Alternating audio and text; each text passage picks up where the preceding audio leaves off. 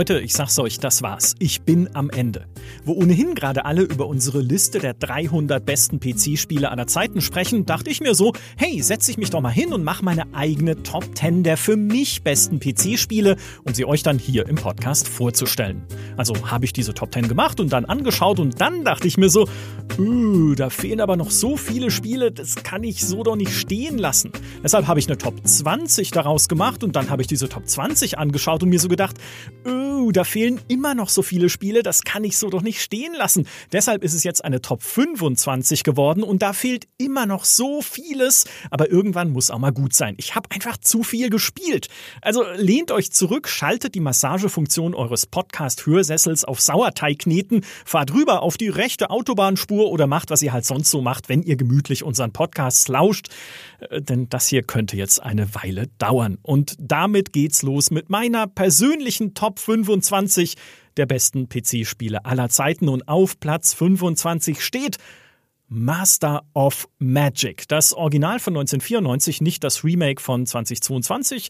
Das habe ich noch nicht gespielt. Ich kann euch nicht sagen, wie gut es ist. Das Original ist mir aber in allerbester Erinnerung alleine schon, weil ich da meinen eigenen Gandalf designt habe, sozusagen. Man sucht sich ja am Anfang einen Magier aus, am besten äh, einer mit langem Bart oder sowas, und äh, gibt dem dann eine Spezialisierung, also eine bestimmte Art von Magie, auf die er sich spezialisiert. Lebensmagie, Todesmagie, Zerstörungsmagie oder Naturmagie oder sowas. Also da fängt es dann schon an, dass man sich anfängt, so im Kopf zurechtzulegen, naja, welche Arten von Zaubern will ich denn später im Spiel nutzen können? Will ich äh, meine Untertanen, mein Volk, das ich ich dann übernehme und anführe, dazu kommen wir gleich, will ich die eher unterstützen, will ich die gedeihen lassen oder will ich meine Feinde vernichten? Ne? Also das ist dann so die erste Entscheidung und dann geht's eben um die zweite welches Volk möchte ich anführen? Denn Master of Magic war ein globales Strategiespiel wie Civilization. Das heißt, ich habe ein Fantasy-Volk, das ganz klein startet mit einer kleinen Stadt und dann sich aber weiter ausbreitet, neue Städte gründet, Straßen zieht, also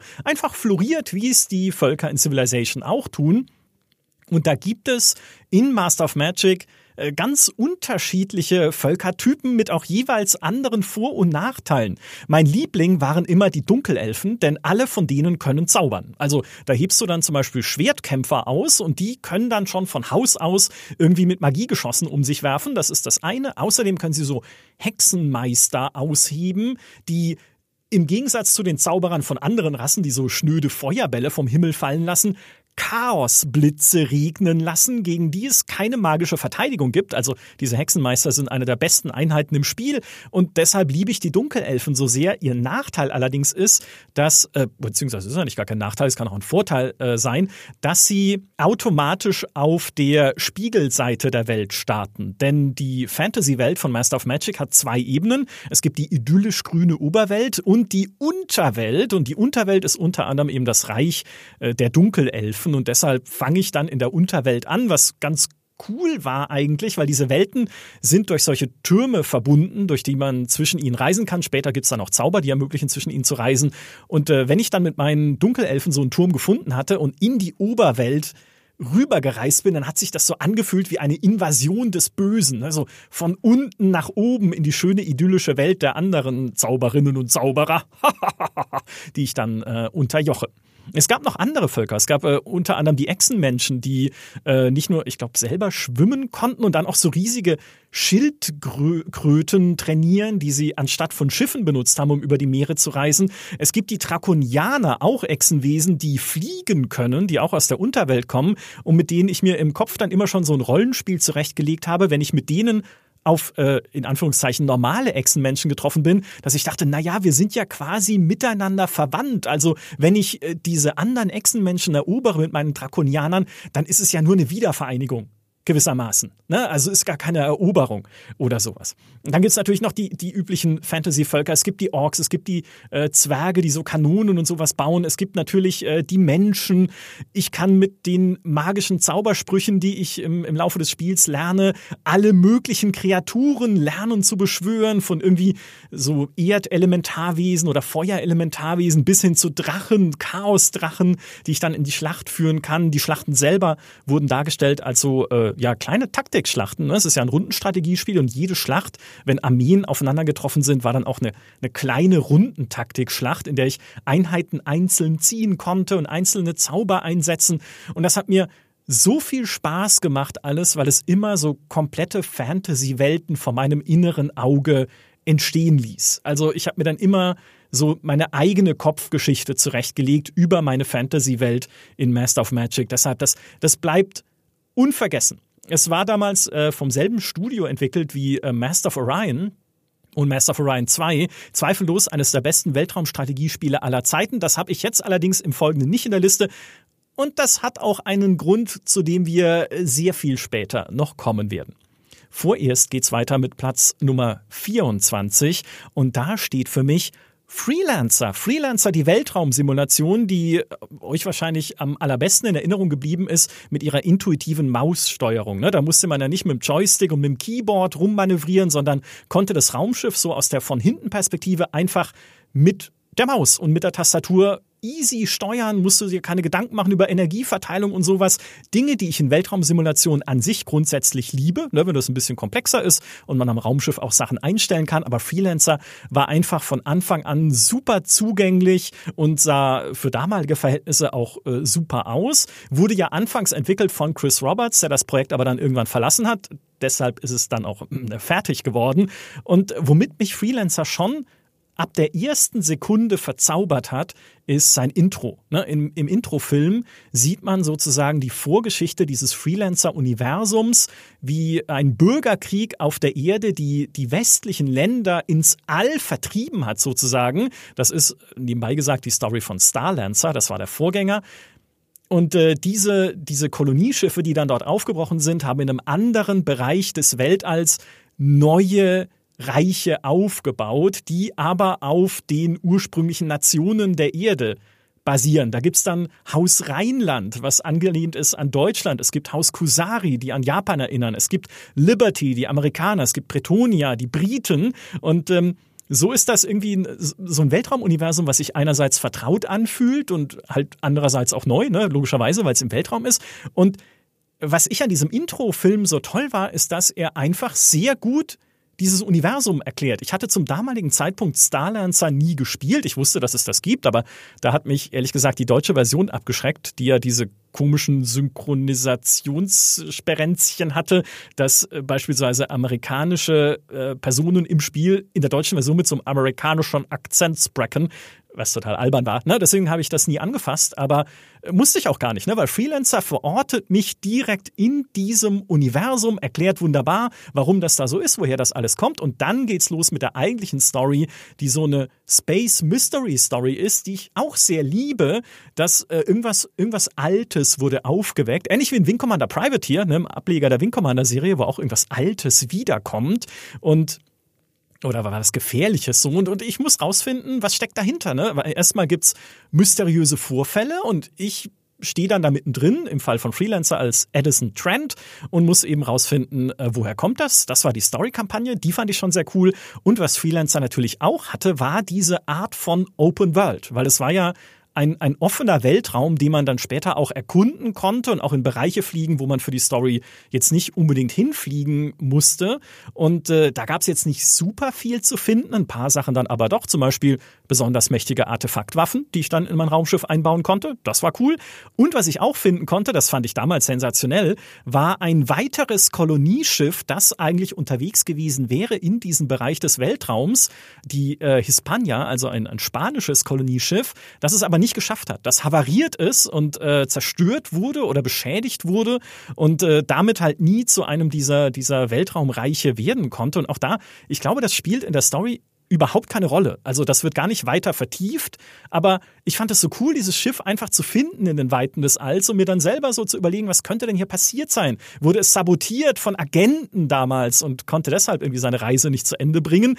Oder, oder, oder. Aber ich fand es einfach super, dass sie sich äh, diesen die, diese Gedanken gemacht hatten, um äh, ihr Universum da noch weiter zu vertiefen. Und ein bisschen erinnert es mich an die Quarianer-Arche aus Mass Effect Andromeda, die ja auch nicht angekommen ist und wahrscheinlich auch niemals angekommen, äh, ankommen wird, weil Mass Effect Andromeda nicht mehr fortgesetzt wird. Shame on you, Electronic Arts und BioWare, aber macht nichts. Ne? Wir haben ja hier immer noch unser Freelancer. Der Hauptdarsteller übrigens, äh, Edison Trent, wurde vertont von Ian Searing und Ian Searing kennt ihr vor allem als Hauptdarsteller von natürlich Sharknado. Ne? Wer kennt die Filme nicht? Sharknado. Äh, das ist der, der Typ, der da die Hauptrolle spielt. Das ist der Hauptdarsteller von Freelancer. Dazu gab es noch mehrere bekannte Stimmen in der englischen Version, unter anderem von äh, George Takai, natürlich bekannt aus Star Trek, und John Rice Davis, Gimli aus Herr der Ringe oder der gute Freund, wie hieß er nochmal? Paladin? Paladin in Wing Commander 3? Ich glaube. Oder? Mit dem man am Anfang am Wrack der Concordia steht und die Zerstörung dieses Schiffs betrauert. Der war auch in Freelancer wieder als Sprechrolle mit dabei. Und soll übrigens auch in äh, Squadron 42, dem aktuellen und wahrscheinlich auch noch länger anhaltenden Weltraumsimulationsprojekt von Chris Roberts, wieder eine Rolle bekommen. Aber äh, das zieht sich ja noch ein bisschen, glaube ich. Auf Platz Nummer 23. Uh, da habe ich mit mir gerungen, denn ich wollte unbedingt ein, wie nenne ich es jetzt mal, ein Emergent Storytelling Strategiespiel drin haben. Also ein Strategiespiel, wo sehr viele und sehr erzählenswerte Geschichten immer wieder neu entstehen durch die Spielmechanik und zwar auf dieser Platzierung nicht im globalen, also nicht wie in Master of Magic, ne, dass ich mir so eine Kopfgeschichte über eine ganze Welt zurechtlege und über eine ganze über ein ganzes Volk, das ich da anführe, sondern in dem Fall über eine äh, kleine Gruppe an Menschen. Und da gibt es so viele Spiele inzwischen, wo man das, äh, wo, wo das einfach Teil des, oder der, der hauptsächliche Inhalt ist, dass einfach immer wieder neue absurde Geschichten daraus entstehen. Ne? Es gibt sowas wie Rimworld natürlich, wo man diese Kolonie von Überlebenden leitet und es wird 900 Prozent lustiger, wenn man diese Überlebenden benennt nach Kolleginnen und Kollegen hier aus der GameStar-Redaktion, ne, wo Heiko dann von einem menschenfressenden Eichhörnchen die Augen ausgekratzt werden, wo Markus, unser Koch, im Bett verbrennt, wo Petra als Ärztin Fabiano bei einer Operation versehentlich das falsche Bein absägt. Ne, solche Sachen, äh, ne, also ich würde es den Kollegen im echten Leben nicht wünschen, aber in Rimworld ist es dann immer sehr, sehr witzig. Cult of the Lamp geht in eine ähnliche Richtung. Dwarf Fortress natürlich als der Klassiker und eigentlich auch das, wenn wir ehrlich sind, objektiv beste Emergent Storytelling Strategiespiel, treibt das noch auf viel höhere äh, Ebenen mit seiner unglaublich detaillierten Simulation, der wir demnächst mal einen eigenen Podcast widmen müssen. Mir persönlich war Dwarf Fortress immer zu drüge, das war mir zu viel Text und auch natürlich grafisch ist es nicht so, ist nicht so toll. Deshalb steht für mich auf Platz 23 nicht Rimworld und äh, auch nicht Cult of the Lamb oder sowas, sondern das Spiel und die Serie, die ich am allermeisten gespielt habe aus diesem Bereich, nämlich die Sims. Und davon die Sims 3. Denn die Sims ist für mich das Sinnbild des alltäglichen Irrsinns. Ich erinnere mich noch, wie ich äh, dann allerdings Sims 4 mal gespielt habe auf der Gamescom. Ne? Da hatte man nur begrenzte Zeit, konnte sich auf der Gamescom bei Electronic Arts an den Rechner sitzen und da ein bisschen die Sims 4 spielen.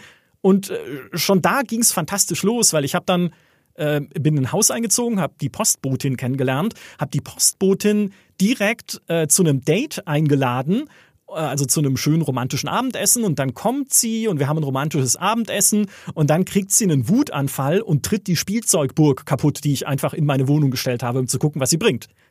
Großartig. Also, ne, und solche kleinen Geschichten bringt die Sims immer und immer wieder hervor. Sei es irgendwie, dass mein Sim sich nachts heimlich rausschleicht, um aus der Mülltonne des Nachbarn zu fressen, oder sei es wie in die Sims 3 mein äh, Sim, äh, oder beziehungsweise eigentlich sogar der Sohn meines ursprünglichen Sims. Mein ursprünglicher Sim hatte in Sims 3 eine Karriere eingeschlagen als Verbrechensboss, als Gangsterboss und hat aber dann geheiratet, und das wollte ich auch so, weil ich mir schon dachte, hey, das könnte Konflikte geben, hat dann geheiratet eine Polizistin.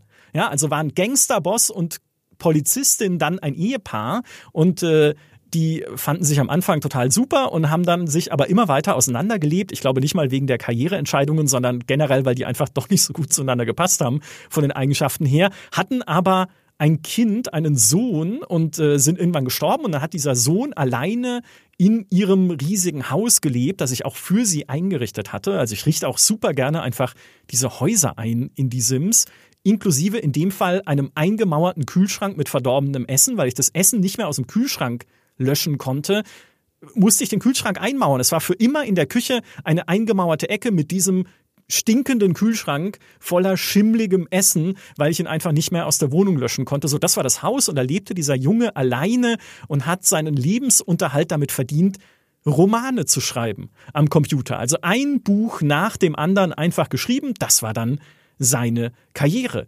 Irgendwann habe ich dann rausgefunden, hey, man kann Verstorbene wiederbeleben als Geister und habe dann gewissermaßen mit dem Geist meines Vaters in diesem Haus gelebt und unserer Mutter haben wir im Garten ein Mausoleum gebaut, mehrere Stockwerke tief nach unten gegraben, mit einem Altar, auf dem ihre Urne stand. Und dieses Mausoleum hat sie dann auch heimgesucht als Geist. Wenn das mal keine schöne Familiengeschichte mit Happy End ist. Und das zeigt auch schon, warum ich die Sims 3 gewählt habe, weil Sims 3 einfach so viele kuriose oder auch coole Dinge erlaubt hat, von der, also vom Start weg. Ne? Sims 4 ist ja rausgekommen und war ein relativ äh, zusammengeschrumpftes Anfangspaket. Sims 3 war riesig von Anfang an und nicht nur was die Möglichkeiten anging, sondern auch was seine Spielwelt anging, weil Sims 3 war ja diese Open World, wo man auch in der Stadt überall hinfahren konnte, wo man wollte. Ne? Ich konnte in die Stadt fahren, konnte eine Bibliothek besuchen, ich konnte irgendwie am Strand spazieren gehen. Das fand ich super faszinierend kam damals raus und war absolut unausgereift. Ne? Es hatte Performance-Probleme und sonst was alles. Aber ich habe es dann Jahre später erst richtig gespielt. Da ging es dann auch, was die Performance anging. Und ich fand das mega faszinierend, einfach da meine persönliche Familiengeschichte zu schreiben. Und nochmal, Häuser einrichten macht mir einfach großen Spaß. Ich kann es im echten Leben nicht. Meine Wohnung oder unsere Wohnung sieht aus wie, also ich sag mal, also so, ich meine, wenn das jetzt jemand sehen würde, der das beruflich macht, dann also ich meine, Innenarchitekt werde ich nicht mehr, aber in Sims, in Sims klappt super. Da habe ich mich immer sehr wohl gefühlt in meinen Wohnungen. Apropos wohlgefühlt. Äh, wohlgefühlt habe ich mich auch in der Spielwelt des Spiels auf Platz 22 und das ist Fallout 3. Fallout 3 hat mir gezeigt, wie sehr ich die Postapokalypse und wie sehr ich vor allem Ruinen liebe. Schon alleine mit diesem ersten Panoramablick, nachdem ich am Anfang den Bunker verlassen habe, dann siehst du über dieses Ödland rund um Washington mit dem Washington Monument, diesem Obelisken am Horizont, siehst lauter Dinge, die schon irgendwie interessant sind. Hey, da drüben, das könnte eine Stadt sein. Hey, was ist denn das da für ein Gebäude? Und da, ich war sofort verliebt in diese Welt. Ich wollte da überall hingehen. Ich finde es mega interessant. Darüber haben wir schon mal einen eigenen Podcast gemacht, der Dom Schott und ich. Einfach in so Ruinen reinzusteigen, äh, sie zu plündern natürlich, zu schauen, was ist da noch nützliches für mich drin und auch rauszufinden, was ist äh, da genau passiert. Ne? Wie haben die Leute dort den Weltuntergang erlebt oder sogar überlebt? Wie haben sie versucht, sich da durchzukämpfen in diesem Ödland? Was finde ich irgendwie an E-Mails und Nachrichten auf den alten Computern, die dort stehen? Vielleicht ne, gibt es da irgendwie auch noch ähm, Environmental Storytelling noch mehr zu entdecken, entdecken und so weiter. Es gab coole Schauplätze natürlich in Fallout 3 wie Megaton die Stadt, die eine nicht explodierte Atombombe anbietet, die ich dann explodieren lassen kann im Auftrag eines äh, sicherlich wohlmeinenden Geschäftsmanns aus einem nahegelegenen äh, Büroturm. Ja. Und natürlich haben wir das alle gemacht, ne? einfach nur um es auszuprobieren und dann neu zu laden, weil wir sind natürlich gute und ehrenhafte Ödlandbewohnerinnen und Bewohner und nicht Leute, die einfach Megaton in die Luft jagen, einfach aus purem äh, Lust an der Explosion. Es gab Schauplätze wie Little Lamplight, ne? diese, diese äh, Höhle mit lauter äh, Glühbirnen und so, so Lichterketten drin, die von, nur von Kindern bewohnt wird. Und auch da kannst du rausfinden, warum ist das denn so? Was ist denn hier genau passiert? Du lernst Sklavenhändler und Sklaventreiber kennen, mit denen du dann sogar zusammenarbeiten kannst oder eben gegen sie intrigieren. Und Natürlich, natürlich hat Fallout 3 einen der besten Einstiege der Spielegeschichte, nämlich das Aufwachsen im Bunker, wo du ja auch deinen Vater kennenlernst. Es fängt ja an mit der eigenen Geburt und dann Geburtstagsfeiern und dann eben die, äh, wie hießen sie nochmal, die Tunnelratten oder so, wie du diese Jugendgang in dem Bunker kennenlernst und so. Also es hat dich perfekt in diese Spielwelt mit reingeführt, bis halt dann zu diesem Moment, wo du aus dem Bunker zum ersten Mal rauskommst und den Blick wirst in dieses Ödland. Ganz, ganz großartig. Ich finde, das ist, also ich würde mich sogar aus dem Fenster lehnen und sagen, das ist der beste Einstieg, den jemals ein Videospiel hatte. Es gibt vielleicht noch minimale Konkurrenz durch die Herkunftsgeschichten in Dragon Age Origins. Aber also mein Pendel schlägt so leicht in Richtung äh, Fallout 3 aus und Fallout 3 war für mich noch dazu ein, ein solcher Meilenstein, einfach weil es Fallout 2, das ich schon sehr geliebt habe für seine Geschichten und für all die Skurrilitäten und Absurditäten, die in diesem Wasteland passieren, weil es das einfach hervorragend in die dritte Dimension übersetzt hat, inklusive des Kampfsystems, ne? dieses VATS-Systems, wo man einzelne Körperteile anvisieren kann, was dann auch in einem, ja, im Spiel aus der Ego-Perspektive super äh, funktioniert hat. Und auch jetzt lehne ich mich nochmal aus dem Fenster. Fallout 3 war für mich deshalb äh, auch deshalb so immersiv, weil man es aus der Ego-Perspektive erlebt. Das ist für mich bedeutend fesselnder als diese Welt nur von oben zu sehen in Fallout 2, in dieser isometrischen Perspektive. Die Geschichten in Fallout 2 waren super ne? oder sogar zum Teil noch besser als die in Fallout 3, aber die Welt an sich so vom Boden durch meine eigenen Augen zu sehen und in die Ruinen reinzugehen und natürlich auch das Panorama zu sehen und einen Horizont zu sehen, wo man überall noch hingehen kann, das ist für mich so viel fesselnder. Generell, was Rollenspiele angeht. Also ich sage immer, Ego-Perspektive schlägt alles von der isometrischen bis zur Third-Person-Perspektive. Kann man auch anders sehen, aber äh, auch das war ein Grund, warum ich Fallout 3 einfach nicht losgelassen hat. Es hatte damals dieses dumme Games for Windows Launcher System, da reden wir nicht mehr drüber, aber alles andere war einfach klasse. Auf Platz 21 habe ich lange mit mir gerungen, welche BioWare-Serie ich hier reinnehmen soll. Entweder Dragon Age oder Mass Effect. Aber Mass Effect war, wenn ich so zurückdenke, das für mich prägendere Erlebnis, vor allem über diese drei Spiele hinweg. Dragon Age Origins war ein fantastisches Rollenspiel. Aber wenn ich so überlege, was ist meine Lieblings-BioWare-Serie, zumindest halt aus, vom neuen BioWare, dann muss ich sagen, Mass Effect. Die habe ich auch lieber als Knights of the Old Republic.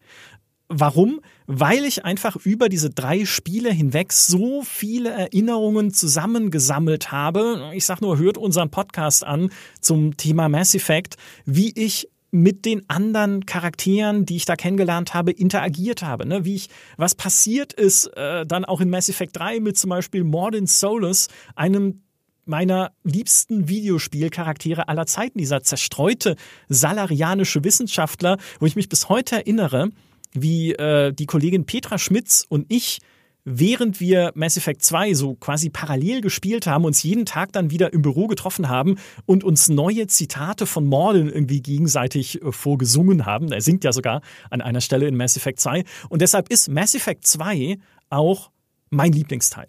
Ne? Einerseits, weil Morden da eingeführt wird, der dann in Mass Effect 3 ein tragisches Ende findet, zumindest in meinem Mass Effect 3, ohne da jetzt spoilern zu wollen, aber hört euch den Mass Effect Podcast an.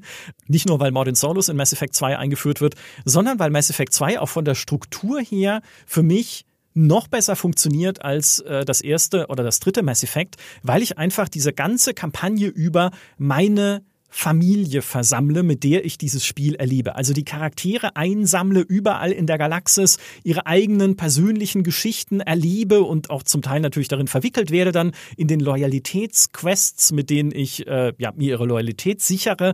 Und es fühlt sich einfach so an wie ein, hey, ich, ich suche mir hier die Gruppe der Auserwählten zusammen, um dann gemeinsam in den Endkampf zu ziehen gegen die Kollektoren. Der Endkampf, müssen wir nicht drüber reden, ist strunzblöd mit diesem menschlichen Reaper, aber der Weg dahin ist äh, großartig. Und ja, ich weiß, das kann man auch kritisieren und sagen, ja, ist halt so ein, ne, du fliegst halt in der Galaxis rum wie der, wie der Busfahrer und lädst dann die Leute ein und am Schluss fliegst du halt irgendwo hin und ähm, hast dann diesen Endkampf ich, ähm, ich fühle das nicht so, auch weil mir die Charaktere einfach so ans Herz gewachsen sind. Natürlich auch eine Tali, natürlich auch ein äh, Thane, natürlich auch eine Miranda, die äh, dann schuld dran war, dass ich Tali betrogen habe und diese Romanze unschön geendet hat, weswegen Tali im Endkampf gestorben ist. Aber das ist ja auch so ein Ding, ne? Im Endkampf kannst du den Leuten dann auch jeweils und musst den Leuten auch jeweils ihre Rollen und Aufgaben geben, von denen du glaubst, dass sie dafür geeignet sind, weil jeder und jede dann nochmal eine Aufgabe zu erfüllen hat. Und es ist nicht nur ein, okay, ich suche mir jetzt die drei Besten raus, die am ehesten meine Fähigkeiten ergänzen, um dann halt gegen den Bossgegner zu bestehen, sondern es hat sich wirklich wie so ein, ja, wie ein Familienspiel angefühlt. Wir am Ende machen wir das alle gemeinsam. Wir schaffen das alle gemeinsam. Und dieser Mittelteil der Mass Effect Trilogie und die Mass Effect Trilogie natürlich insgesamt hat einen besonderen Platz einfach in meinem Herzen, was es dann aber wieder so schwierig macht, sie fortzusetzen, weil wenn sie nicht eins zu eins so fortgesetzt wird, wie ich es jetzt entschieden habe, ja, also mit all den Charakterentscheidungen, Storyentscheidungen, die ich getroffen habe im Verlauf dieser drei Spiele, dann ist es nicht mehr mein Mass Effect BioWare. Das an dieser Stelle nur als Warnung. Mass Effect 2 auf Platz 21. Hatte übrigens auch einen super Soundtrack, aber das gilt für alle Mass Effect Teile. Bis heute und gerade erst heute Morgen, wo ich hier ins äh, GameStar-Büro gefahren bin, habe ich äh, den Mass Effect Soundtrack mir auf die Ohren gelegt, weil der selbst eine schnöde Fahrt mit der Münchner S-Bahn einfach so cool Science-Fiction-mäßig macht. Na, wenn man dann den Sound hört oder die Musik hört, die sonst spielt, wenn man in der Normandy die Galaxiekarte öffnet, das ist dann sogar ein Erlebnis, wenn ich in dem Moment einfach nur auf den S-Bahn-Fahrplan von München schaue. Also Mass Effect, großartig, Mass Effect 2 auf Platz 21. Auf Platz 20 Ui, da habe ich mit mir gerungen, ähm, weil es doch relativ weit hinten ist, aber ich hätte es fast gar nicht mehr hier untergebracht. Auf Platz 20 steht The Witcher 3. Und The Witcher 3 war wirklich keine leichte Entscheidung für mich, weil eigentlich ist The Witcher 1 für mich, was die Story angeht und die Entscheidungen, die ich treffen muss in Quests und auch das erinnerungswürdige Ende. Ich, ich spoilers an der Stelle nicht für alle, die dann vielleicht auch in ein paar Jahren noch das Remake spielen möchten, das ja gerade entsteht.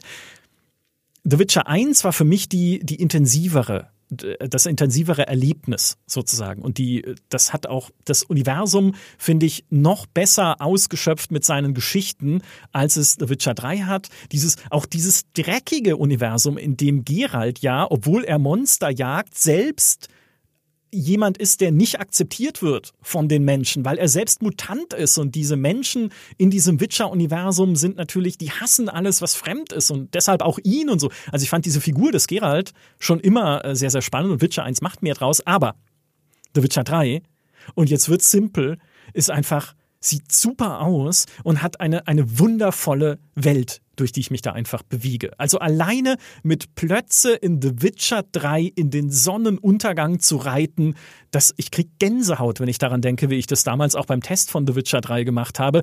Und natürlich ist The Witcher 3 durchsetzt mit unvergesslichen Quests und Szenen. Ne, ich sag nur, der blutige Baron. Die, die Quest, in der ich mit dem Pferd spreche und ihm helfe, eine Aufgabe zu lösen. Der magische Telefonstreich, für alle, die sich daran erinnern, die Szene mit dem Leuchtturm. Unvergesslich. Ne? Triss und Jennifer und der Dreier. Mehr sage ich dazu nicht. Also, The Witcher 3 ist äh, nicht nur eine, eine tolle, eine atmosphärisch dichte Welt, die zwar relativ kulissenhaft ist, also es ist keine simulierte Welt ne, mit Tagesabläufen wie in Gothic oder sowas, aber die, die blutet Atmosphäre, sich dadurch zu bewegen. Und das ist, ich habe das mit großem Vergnügen erkundet und versucht, noch eine Quest mitzunehmen und noch eine Quest. Und irgendwann ist das Questlog auch so voll, dass man halb durchdreht. Aber es ist natürlich diese noch höhere oder die, die, die ultimative, zumindest für damalige Verhältnisse, Evolutionsstufe dieser Witcher-Serie gewesen, sich endlich durch eine offene Welt bewegen zu können und Monster zu jagen und zu bekämpfen. Ähm, Plus, was äh, neben diesem Giganto, äh, wie sagt man, neben dieser Gigantomanie, ne, dieser, dieser großen Welt, die sie gebaut haben, halt auch so wirkungsstark ist in The Witcher 3, sind die liebevollen Details. Ich weiß noch, wie CD Projekt auf den allerletzten Metern vor dem Release noch eingebaut hat, dass Geralt einen Kopfsprung macht, wenn er von einem erhöhten, von einer erhöhten Position aus ins Wasser springt. Das war vorher nicht drin. Vorher ist halt wie so ein nasser Sack einfach ins Wasser gefallen. Dann haben sie gedacht, nee, das stimmt ja nicht, geht ja nicht. Weil wenn man von oben runterspringt, dann macht man so eine Kopfsprungbewegung, weil sonst platscht man da auf und es tut weh im echten Leben. Und deshalb macht's Gerald eben auch. War lange Zeit gar nicht drin, aber selbst sowas haben sie berücksichtigt.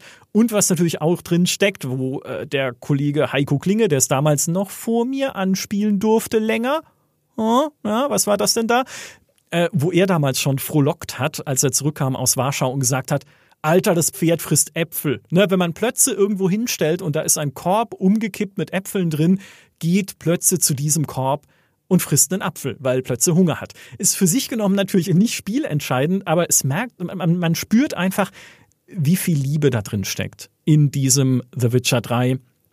Und äh, ich bin so hin und her gerissen. Ne? Es steht mit Platz 20 schon relativ weit hinten in meiner Liste, aber es steht immerhin noch in der Liste überhaupt, weil ich, ich habe so viele Spiele, ich sage auch nachher noch, was jetzt eigentlich nicht drin ist, ne? Ich habe so viele Spiele gehabt, dass ich, dass ich fast schon versucht war, es gar nicht reinzunehmen, aber das hätte es nicht verdient gehabt. Also The Witcher 3 gehört für mich als eines der ja, tollsten Rollenspielerlebnisse, die ich hatte bislang, gehört es für mich da einfach rein. Und ich sage es nochmal, der blutige Baron ist natürlich eine der besten Rollenspielquests, die jemals entwickelt wurden. Ne? Das dürfen wir an der Stelle auch nicht vergessen. Auf Platz Nummer 19 äh, steht ein vielleicht unerwartetes Spiel, nämlich Into the Breach, ein Rundentaktikspiel. Und das ist für mich perfektes Spieldesign, was Into the Breach macht. Ne, so auf der Oberfläche geht es eigentlich nur um Rundentaktikkämpfe zwischen meinen Mechs und so verfeindeten Insektenwiesen, aber die erreichen eine derartige Tiefe und Vielfalt, dass es echt seinesgleichen sucht, denn Into the Breach hat eine sehr clevere Mechanik. Das sagen auch die Entwickler selbst. Wenn sie diesen einen Baustein nicht gehabt hätten, hätte sich das niemals so besonders angefühlt. Und diese eine Mechanik ist, ich weiß vorher, also schon zum Beginn einer Runde, wo die Gegner zum Ende der Runde hinlaufen und hinschießen werden. Äh, hinschießen vor allem. Das heißt, ich, ich, ich weiß, was passiert am Ende dieser Runde. Meine Herausforderung ist, wie gehe ich damit um und wie ich damit umgehen kann und was ich dann versuche, um meine eigenen Macs zu beschützen und auch Gebäude, die auf den Karten stehen und die ich beschützen muss, weil sonst ist irgendwas Spiel vorbei, das hängt davon ab, welche Waffen und Mechs ich mitgebracht habe. Also ich kann dann eine Rauchkanone zünden, um Angriffe von Insekten zu unterbrechen. Ich kann Gegner mit Druckwellen ins Wasser oder in den Abgrund blasen. Ich kann eine Teleportwaffe einsetzen, die die Position eines Gegners mit einem meiner Mechs tauscht. Ich kann Gegner oder meine Mechs in Brand stecken. Ich kann Flächenangriffe einsetzen. Zum Beispiel ein Kettenblitz, der von einem Gegner oder auch Mac zum nächsten springt. Ich kann mit dem Laser durch mehrere Gegner hindurch äh, schießen. Ich kann Spezial-Items einsetzen, wie zum Beispiel, dass ein brennender Mac statt Schaden zu nehmen sich heilt oder sowas. Und dadurch fühlt sich jede Situation in diesem Spiel, jeder Moment wie ein Puzzle an. Und zwar wie ein Puzzle, das ich ich sag mal, nicht immer optimal lösen kann. Ja, oft komme ich dann auf irgendeine Idee und sage, okay, wenn der eine Mac jetzt da genau in die Lücke geht, dann kann der Kettenblitz überspringen zu den drei Käfern da hinten und dann schubse ich den einen von denen noch danach ins Wasser, damit dann irgendwie, wie auch immer, ne? Also meistens kann ich mir irgendeine Kettenreaktion aus den Fingern saugen, sodass weder einer meiner Macs noch irgendein Gebäude beschädigt werden. Aber manchmal geht's halt auch nicht. Und das ist auch der Moment, wenn dieses Spiel richtig emotional werden kann, weil die Story ist eigentlich vernachlässigbar. Ne? Es ist einfach, okay, da sind böse Insekten, die aus dem Inneren des Planeten kommen, wir müssen sie besiegen. Okay, akzeptiere ich. Aber wo es emotional wird, ist einfach, wenn du schon weißt, es gibt keine Lösung, es sei denn, einer meiner Macs wird zerstört und dann stirbt die Pilotin oder der Pilot, die diesen Mac äh, ja steuern und ihm auch Spezialfähigkeiten geben. Und das ist dann immer so ein Moment, wo du schon, ne, dadurch, dass man schon weiß, wo die Gegner hinschießen, weiß man natürlich auch schon vorher oder bevor man auf Runde beenden äh, klickt, welcher Mac sterben wird und was da passieren wird. Und das zerreißt mir das Herz, wenn ich dann tatsächlich irgendwas opfern muss, um das größere Ganze zu retten. Großartige Momente und trotz eines ja simplen Grundgerüsts. Ne? Wie gesagt, Max gegen Insekten. Ich weiß vorher, wo die Gegner hinschießen. Trotz dieses simplen Grundgerüsts ein, ein ganz großartiges Spiel, das ich auf der Nintendo Switch rauf und runter gespielt habe, auf so gut wie jeder Zugfahrt der letzten Jahre. Also ähm, weil man es halt auch immer wieder neu äh, spielen kann und neu ausprobieren kann mit neuen Kombinationen von Max und von Spezialfähigkeiten und von Waffen. Super. Platz 19. Into the Breach. Auf Platz 18 folgt Warcraft 3. Uh, das steht weit hinten. Ja, stimmt. Aber hey, warte mal ab, was noch so kommt. Warcraft 3 ist natürlich eines meiner Lieblingsspiele aller Zeiten, weil es grundsätzlich episch ist. Also wenn man sich das erste Warcraft anguckt, Orcs and Humans aus dem Jahr, huh, wann war das? 93, 94? Oh, auf jeden Fall aus vergangenen Zeiten, Damals war das super simpel, das Universum. Ja, es gibt diese Orks, die kommen durch das dunkle Portal in das Reich der Menschen und stiften dort Unfrieden. Willkommen in jedem Fantasy-Film ever. Ne? Also da steckt ja noch nicht so viel Tiefe drin. Und Warcraft 3 insbesondere hat dieses Universum so viel größer gemacht, hat ihm so viel mehr Zusammenhänge verliehen, hat ihm so viel mehr Tiefe gegeben, so viel mehr Charaktere, so viel mehr Hintergrund, so viel mehr Vergangenheit, wenn man rausfindet, was hinter dieser dämonischen Invasion steckt, wie die Dämonen schon seit Äonen versuchen, diese Welt sich untertan zu machen und jetzt in Warcraft 3 so zum finalen Schlag ausholen, den ich dann über mehrere Kampagnen hinweg versuche äh, aufzuhalten und irgendwie äh, diese Welt halt Azeroth zu retten. Das hätte ich nie gedacht, als ich damals das erste Warcraft gespielt habe. Und das war natürlich einfach es war schon allein toll in Warcraft 3 all das zu erleben und diese Geschichte zu erleben, dann noch eben aus der Perspektive von vier sehr unterschiedlichen und auch spielerisch natürlich sehr unterschiedlichen Fraktionen und mit dem besten Charakter der Warcraft-Geschichte, Prinz Arthas, ne, dem eigentlich ja rechtschaffenen Königssohn, zumindest am Anfang, der nur das Beste will für sein Königreich Lordaeron, aber dabei übers Ziel hinausschießt und schließlich durch seinen eigenen Ehrgeiz verführt werden kann vom Bösen und äh, von dieser Runenklinge, von, von äh, Frostgram, dann verwandelt wird zu dem, zu dem bösen Prinz Arthas und hinübergleitet zu diesem Lich-König, den wir dann äh, natürlich aus den äh, Warcraft spielen und dann später auch aus, aus World of Warcraft kennen. Und das fand ich ein super Charakter. Also ich fand das auch ein super Erzählkniff von Blizzard zu sagen, naja, man erlebt quasi diesen Werdegang von Arthas mit. Ne? Wie hat der, äh, wie ist der reingeschlittert in diese ganze Sache? Wie ist der, äh, wie ist der so drauf? Ne? Einfach so ein bisschen draufgängerischer Paladin, der auch seinem eigenen Lehrer, dem Uta, wagt zu widersprechen. Und wie entwickelt der sich dann eigentlich zu diesem zu diesem Schurken, zu diesem Eiskönig, der später dann auf dem gefrorenen Thron Platz nimmt und äh, sein komplettes Herz verloren hat. Und äh, das ist halt, also ich finde das großartig, weil es einfach zeigt, wie man einen Bösewicht richtig aufbaut. Ne? Es reicht halt nicht zu sagen, okay, der Typ ist böse, weil der ist halt böse, ne? Der will halt die Welt unterjochen, weil das macht man eben so, wenn man böse ist. Klar kann man machen, ne? Ist dann immer noch eine Motivation, das dann aufhalten zu wollen. Aber bei Arthas ist es halt umso eindringlicher, weil ich erlebe die Stationen seines Lebens halt einfach mit. Auch darüber haben wir schon mal einen eigenen Podcast gemacht. Und ähm, das fand ich damals, als ich Warcraft 3 gespielt habe, einfach super. Multiplayer, muss ich dazu sagen, habe ich nie so viel gespielt in Warcraft 3, weil da fand ich ein anderes Echtzeitstrategiespiel besser. Aber zudem kommen wir noch weiter vorne auf dieser Liste. Vorerst geht es weiter mit Platz Nummer 17 und Ultima 7. Ultima 7, das in zwei Teilen erschienen ist, The Black Gate und Serpent Isle. Und man, was war Ultima 7 für eine Offenbarung? Einfach als Rollenspiel und vor allem als Spielwelt, in der ich tun und lassen kann, was ich will. Ich stehe am Anfang da und dann kann ich selber entscheiden, wohin ich gehe und was ich dort tue. Also erkunde ich einfach nur, schaue ich mir die Höhlen an, die es gibt, schaue ich mir entlegenste Winkel dieser Welt an, um da auch Dinge zu entdecken, wie zum Beispiel ein abgestürztes Kilrathi-Raumschiff aus Wing Commander oder einen fliegenden Teppich, den ich dann finden kann, um mich schneller durch diese Welt zu bewegen mit meiner Abenteurergruppe. Ich habe so eigentlich absurde, aber total immersive Interaktionsmöglichkeiten wie äh, Brotbacken, selbstverständlich. Ich kann auf eine Leinwand malen malen, ich kann Kühe melken, Waffen schmieden, Musikinstrumente spielen und sogar Babys wickeln.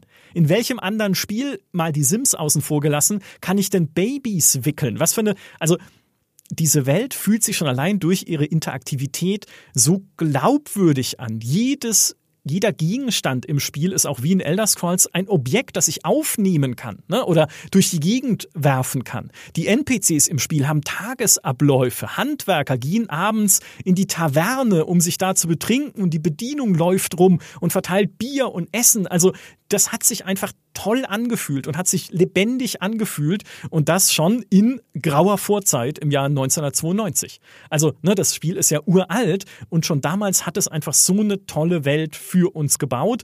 Und in dieser Welt gab es dann auch noch eine zumindest okay interessante Story, die ähm, begann mit einem brutalen Mord an zwei Personen namens Elizabeth und Abraham.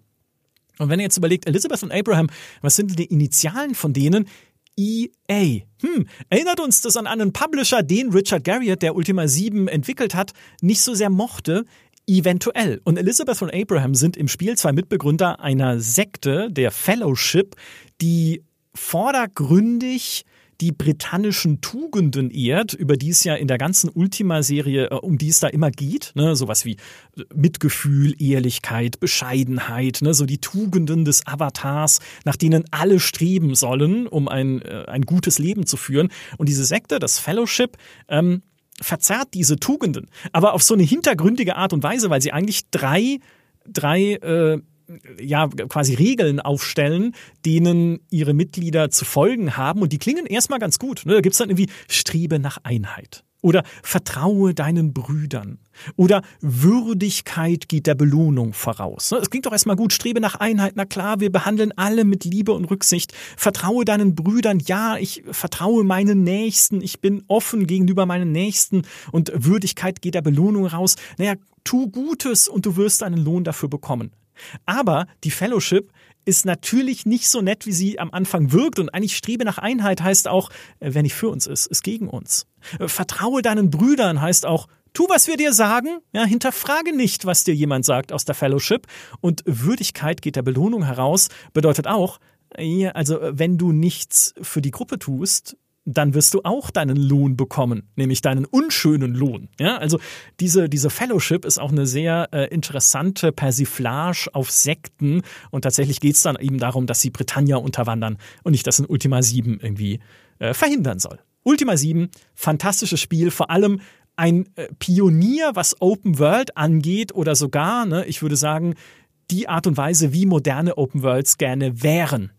Nämlich wirklich interaktiv, wie Sandkästen, in denen ich ganz viele Dinge tun kann, die dann auch tatsächlich simuliert werden bis hin zum Brotbacken. Aber moderne Open Worlds verfallen stattdessen eher in die äh, Ubisoftsche Formelhaftigkeit. Ne? Und ich folge halt einem gewissen Gameplay-Muster, das sich immer wieder äh, wiederholt, um mich motiviert zu halten. Es funktioniert auch, keine Frage.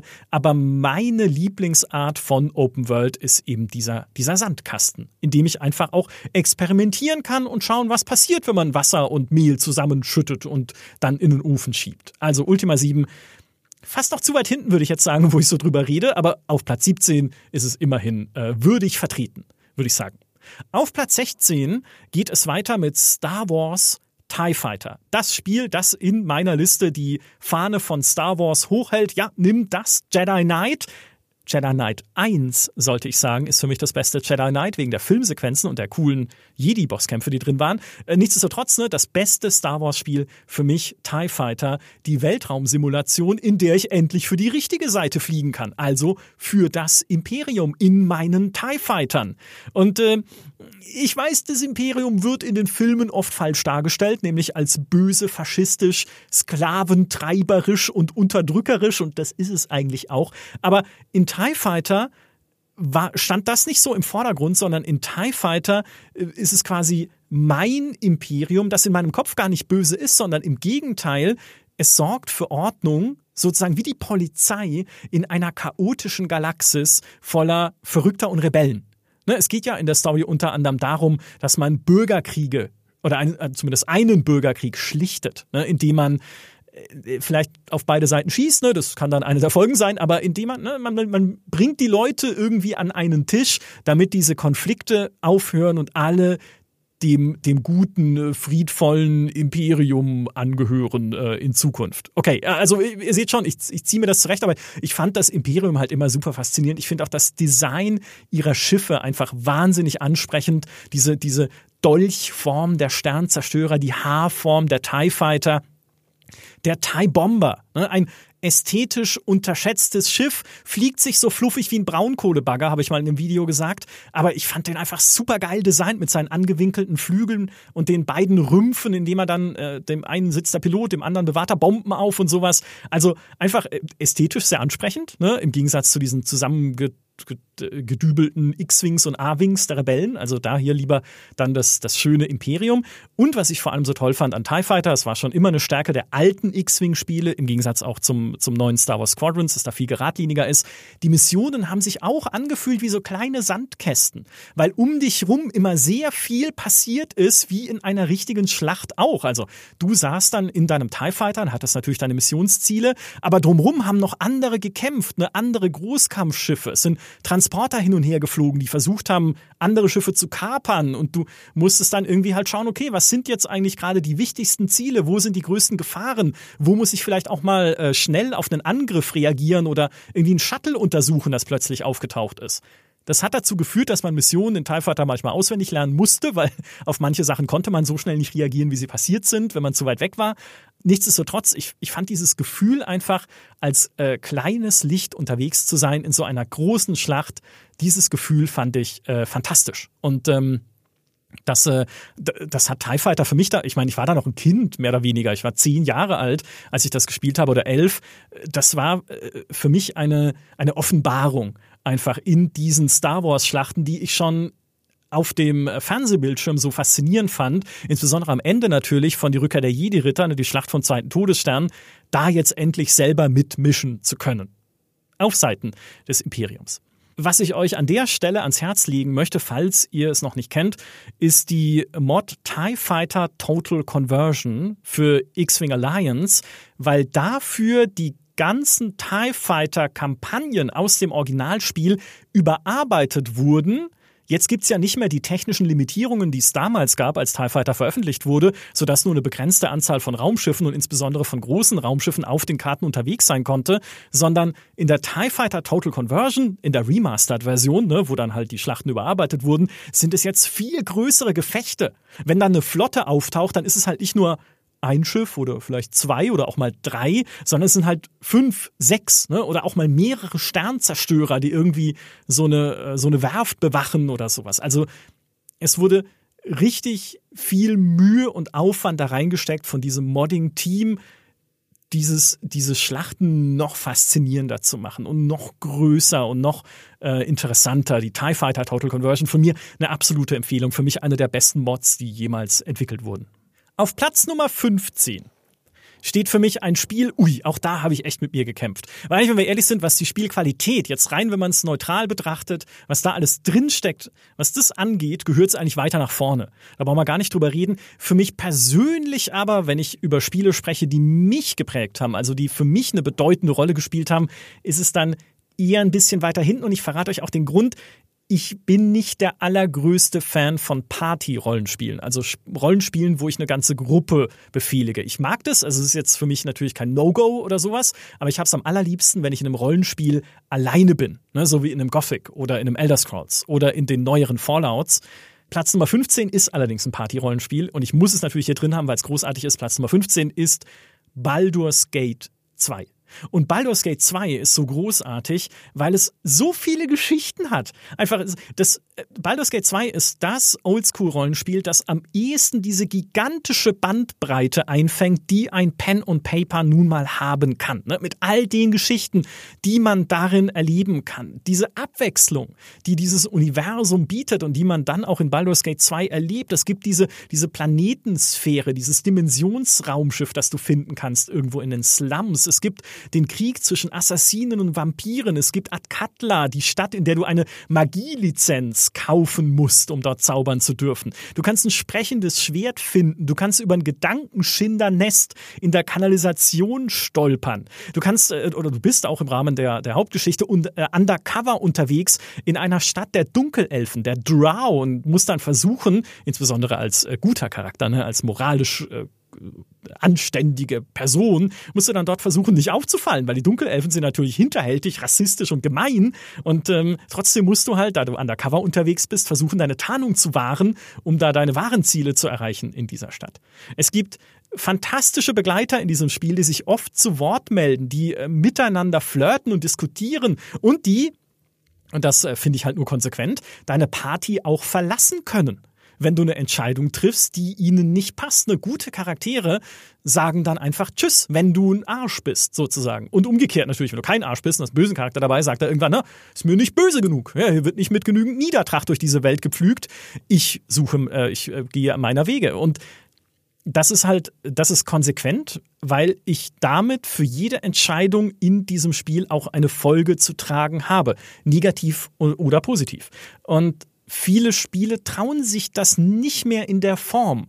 Weil natürlich sagt man dann, ja, aber es soll doch keine Sackgassen geben. Ne? Und du sollst ja möglichst alle Geschichten erleben können und nicht irgendwann dastehen und irgendwie die halbe Gruppe verloren haben, weil sie deine Entscheidungen nicht mag. Ja, aber das sind ja meine Entscheidungen. Ne? Ich, ich habe in der Situation so gehandelt, also trage ich die Konsequenzen. Ich habe ja auch Mordin Solus erschossen und trage die äh, Konsequenzen. Und wenn es nur ist, dass Ray mich zur Schnecke macht in jeder Besprechung, die wir hier haben, aber das, das trage ich. Ja? Das, sind, das sind die Konsequenzen. Und in Baldur's Gate 2 eben auch. Und dann überhaupt die Charaktere. Ne? Ich meine, Jan Jansen, der Gnom und seine Steckrüben äh, unvergessliche Erinnerungen. Es gibt Vikonia, die Dunkelelfe, deren, deren kaltes Drauherz ich in langer Kleinarbeit erwärmen kann, um mit ihr über Liebe und Mitgefühl zu sinnieren und dann vielleicht sogar eine Romanze äh, mit ihr zu beginnen. Selbst Irenicus, der Bösewicht, hat eigentlich eine tragische Hintergrundgeschichte. Und am Ende erfährst du dann auch nochmal, was aus all den Leuten, die dich durch dieses Abenteuer begleitet haben, geworden ist. Was ich immer super wichtig finde, Fallout macht es auch, insbesondere ähm, ein Fallout, zu dem wir noch kommen, dass am Ende nochmal so die, die Schleife drum gebunden wird um dein Abenteuer und ich vor Augen geführt bekomme, wie meine Taten diese Welt verändert haben oder auch einzelne Personen verändert haben. Na, was ist denn aus Minsk und Bo, seinem Hamster, geworden nach der Geschichte von Baldur's Gate 2? Also alleine das schon großartig. Ähm, es gibt natürlich auch tolle Quests in dem Spiel. Man kann unter anderem seine eigene Festung bekommen, was schon super ist. Und die absolut beste Quest äh, ist im Addon Thron des Baal. Da findet man nämlich in einem Dungeon eine Gruppe versteinerter Abenteurer. Drei Personen, die man entsteinern kann mit einer Schriftrolle und dann stellt man fest, hey, das sind alles Noobs, die sind alle Level 1 und sie sind komplett Pen- und Paper-Klischees. Also es gibt natürlich den furchtlosen Barbaren, der Nanok heißt. Nanok ist rückwärts für Conan. Also der standardmäßigste Barbarenname, den man äh, jemandem geben kann. Es ist irgendwie ein Elfenmagier dabei, der von Wölfen aufgezogen wurde, weil das das Erste ist, was einem einfällt, wenn, klar, es ist ein Elf, der muss im Wald aufgewachsen sein, aber nicht von Wölfen aufgezogen wurden. Also sie machen sich damit zum einen lustig über diese, über diese äh, Pen and Paper Klischees, so ein bisschen die Abenteurer Klischees, was man sich halt so zurechtlegt, wenn man vielleicht mal irgendwann die allererste Pen and Paper Runde gespielt hat. Und was diese Gruppe auch noch so toll macht, ist, wie idealistisch sie ist. Ne, es sind dann halt irgendwie drei Noob-Charaktere, die sagen, wir, wir, wir haben keine Furcht und wir sind in diese Welt gekommen, um das Böse zu besiegen, um das, um die, die von, vom Übel zu reinigen, hier diese Welt. Und du kannst halt dann sagen, wenn du fies drauf bist, ah, ah ja, interessant ich habe einen Auftrag für euch, denn ihr sollt in meinem Auftrag diese Welt vor dem großen Bösen retten und mir dafür ein Item bringen. Und dann ziehen sie hochmotiviert los. Und ich glaube, das ist ein Item, das man halt irgendwie einen, einen Raum weiter selber findet. Einfach. Also du kannst ihnen eine völlig sinnlose Quest geben, aber es ist so ein großartiger Moment, weil er dir einfach auch selbst und mir auch selbst den Spiegel vorhält, weil so hat mal mein Abenteuer im ersten Baldur's Gate begonnen. Ja, also auch da, ich hatte ja, also muss ich sagen, ne, als Baldur's Gate rauskam, ich hatte keine Ahnung von Pen und Paper. Ich wusste nicht, was ist dieses Dungeons and Dragons, wie funktioniert das Universum. Äh, ich ich habe natürlich keine Ahnung, was da für Story-Verwicklungen drinstecken. Ich hatte einfach nur Level 1 Charaktere und mir gedacht, ich rette die Welt vor Bösem. Ne, dass, daran, dass daraus dann so ein Epos wird, dass sich über Baldur's Gate 2 und dann noch Thron des Baal hunderte von Stunden hinziehen wird mit Verwicklungen und dann sogar noch, dass ich irgendwie der Sohn eines Gottes bin. Ich hoffe, ich habe es jetzt nicht gespoilert, aber man, man erfährt es relativ, also es ist jetzt nicht so die große Wendung, aber ne, dies, dass daraus halt diese riesige Geschichte wird, hätte ich am Anfang von Baldur's Gate natürlich niemals geahnt und so ein bisschen entfacht das auch Mitgefühl für diese Gruppe, die man da trifft und sich denkt, hey, ja, ich habe auch mal klein angefangen. Ne? Jetzt bin ich natürlich ein, ein Halbgott, der flammenden Schrittes durch diese Welt stapft und sich allen entledigt, was ihm äh, nicht passt. Aber wir waren auch mal klein. Und äh, das ist sozusagen die Gruppe, die mir das vor Augen führt. Die drei Abenteurer, die man entsteinern kann in irgendeinem Dungeon am Ende der Welt. Baldur's Gate 2, das muss ich auch dazu sagen, steht an der Stelle natürlich auch stellvertretend für alles, was so Oldschool-Rollenspiel ist und Spiele, die viele Tugenden, gerade was irgendwie Charakterzeichnung oder auch irgendwie Questvielfalt äh, übernommen haben und tolle Geschichten. Dazu gehört beispielsweise noch ein Pillars of Eternity, dazu gehört sowas wie ein Pathfinder Wrath of the Righteous, was ich, Fabiano vergib mir, immer noch nicht gespielt habe, obwohl es das Mutterspiel des Fettbären ist, aber Baldur's Gate 2 ist der Urknall. Ne? Also Baldur's Gate 2 hat gezeigt und hat auch mir gezeigt, wie groß und großartig solche Oldschool-Rollenspiele sein können. Und deshalb hat es einen völlig verdienten 15. Platz auf meiner Liste der besten PC-Spiele aller Zeiten.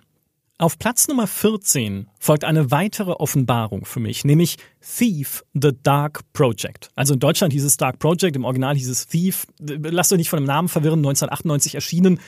Und ein Stealth-Spiel, ein Schleichspiel. Ich wusste nicht, was das ist. Also bis dahin kannte ich natürlich Shooter, äh, rechnet nicht das nach mit meinem Geburtsjahr. Ich war definitiv alt genug, um Shooter spielen zu dürfen aber als ich dann den Test in GameStar gelesen habe und da stand drin, es ist ein Spiel aus der Ego-Perspektive, also quasi wie ein Shooter, aber es geht eben nicht darum, die Gegner zu erledigen, sondern durch den Schatten zu schleichen, heimlich zu sein. Du bist ein Meisterdieb, du bist Garrett und versuchst ungesehen wie ein Phantom durch diese Levels zu huschen. Das hat mich sofort gekriegt. Ja, und ich dachte mir, wow, das klingt so spannend das muss ich ausprobieren, hab's mir dann äh, auch sofort gekauft. Oder war das nicht sogar, ich habe es glaube ich von meiner Mutter kaufen lassen oder so, weil ich noch nicht alt genug war dafür.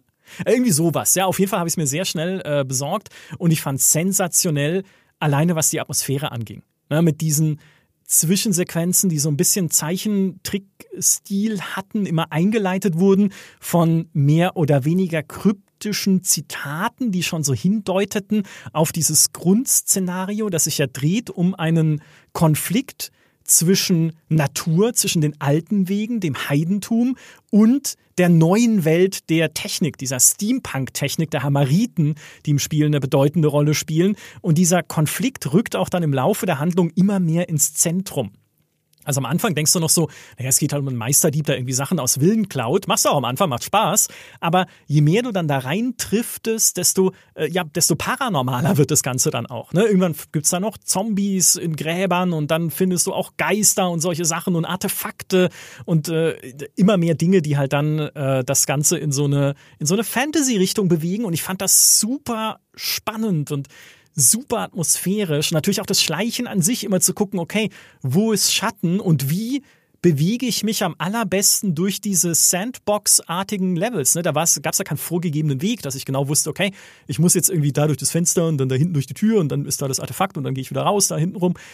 Sondern ich musste mir selbst meine Wege suchen durch diese Levels und da auch die Werkzeuge einsetzen, die mir das Spiel zur Verfügung gestellt hat. Also Seilpfeile, die ich in Holzbalken schieße, um dann hochklettern äh, zu können. Es gibt Wasserpfeile, die Fackeln löschen, damit es da dunkel ist und mich Wachen nicht sehen. Es gibt natürlich die berühmten Moospfeile, die Fliesenboden dämpfen, damit ich mich ungehört darüber bewegen kann.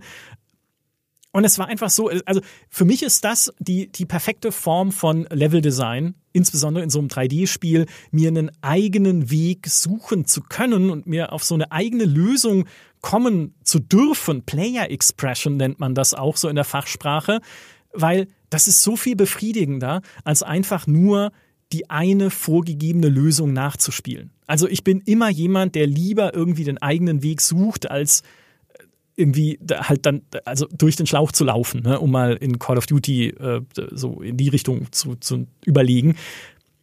Und das alleine fand ich dann an The Dark Project schon total immersiv. Und wo sie es einsetzen, macht es dann noch viel besser, nämlich in einigen der besten Levels der Spielegeschichte.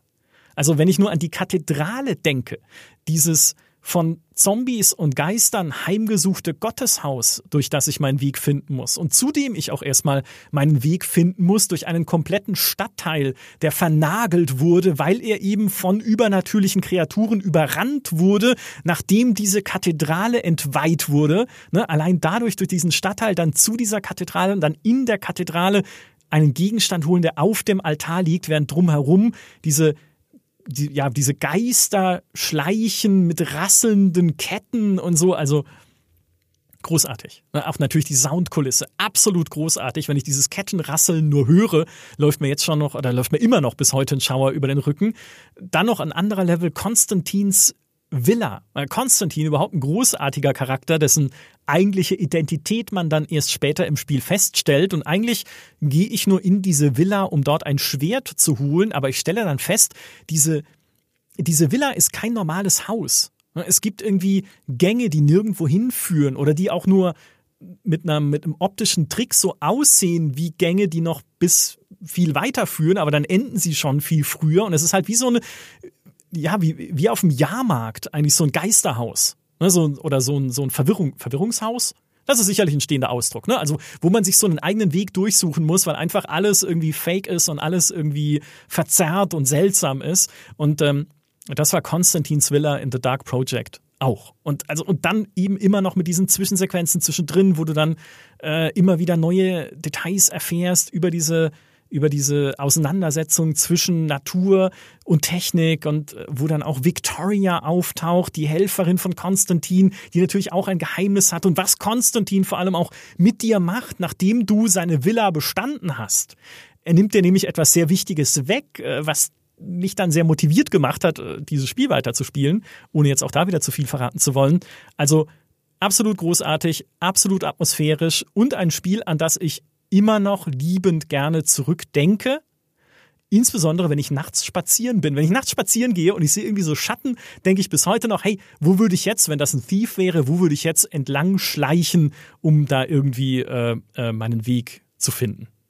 Und falls es euch genauso geht, dann sei euch an dieser Stelle eine weitere Mod empfohlen, nämlich äh, The Dark Mod eine Standalone Total Conversion für Doom 3, also basiert auf der Doom 3 Engine. Ihr braucht aber Doom 3 dafür nicht, sondern die läuft auch alleine. Und The Dark Mod ist im Prinzip eine Ansammlung von der Community gebauten Thief-Abenteuern. Also manche davon sind mehrere Missionen lang, manche davon sind nur eine Mission. Es gibt, sie haben so kleine Geschichtchen und sowas, die dann da eingebaut wurden. Und äh, das ist einfach toll, weil es mehr Thief ist. Also mehr Schleichen, mehr Geister, mehr Wachen, die man umgehen kann, mehr Fackeln, die man löschen kann, mehr Moospfeile zum Verteilen, um Boden zu dämpfen. Und äh, es ist eine große, große Freude. The Dark Mod und Thief, The Dark Project auf Platz Nummer 14.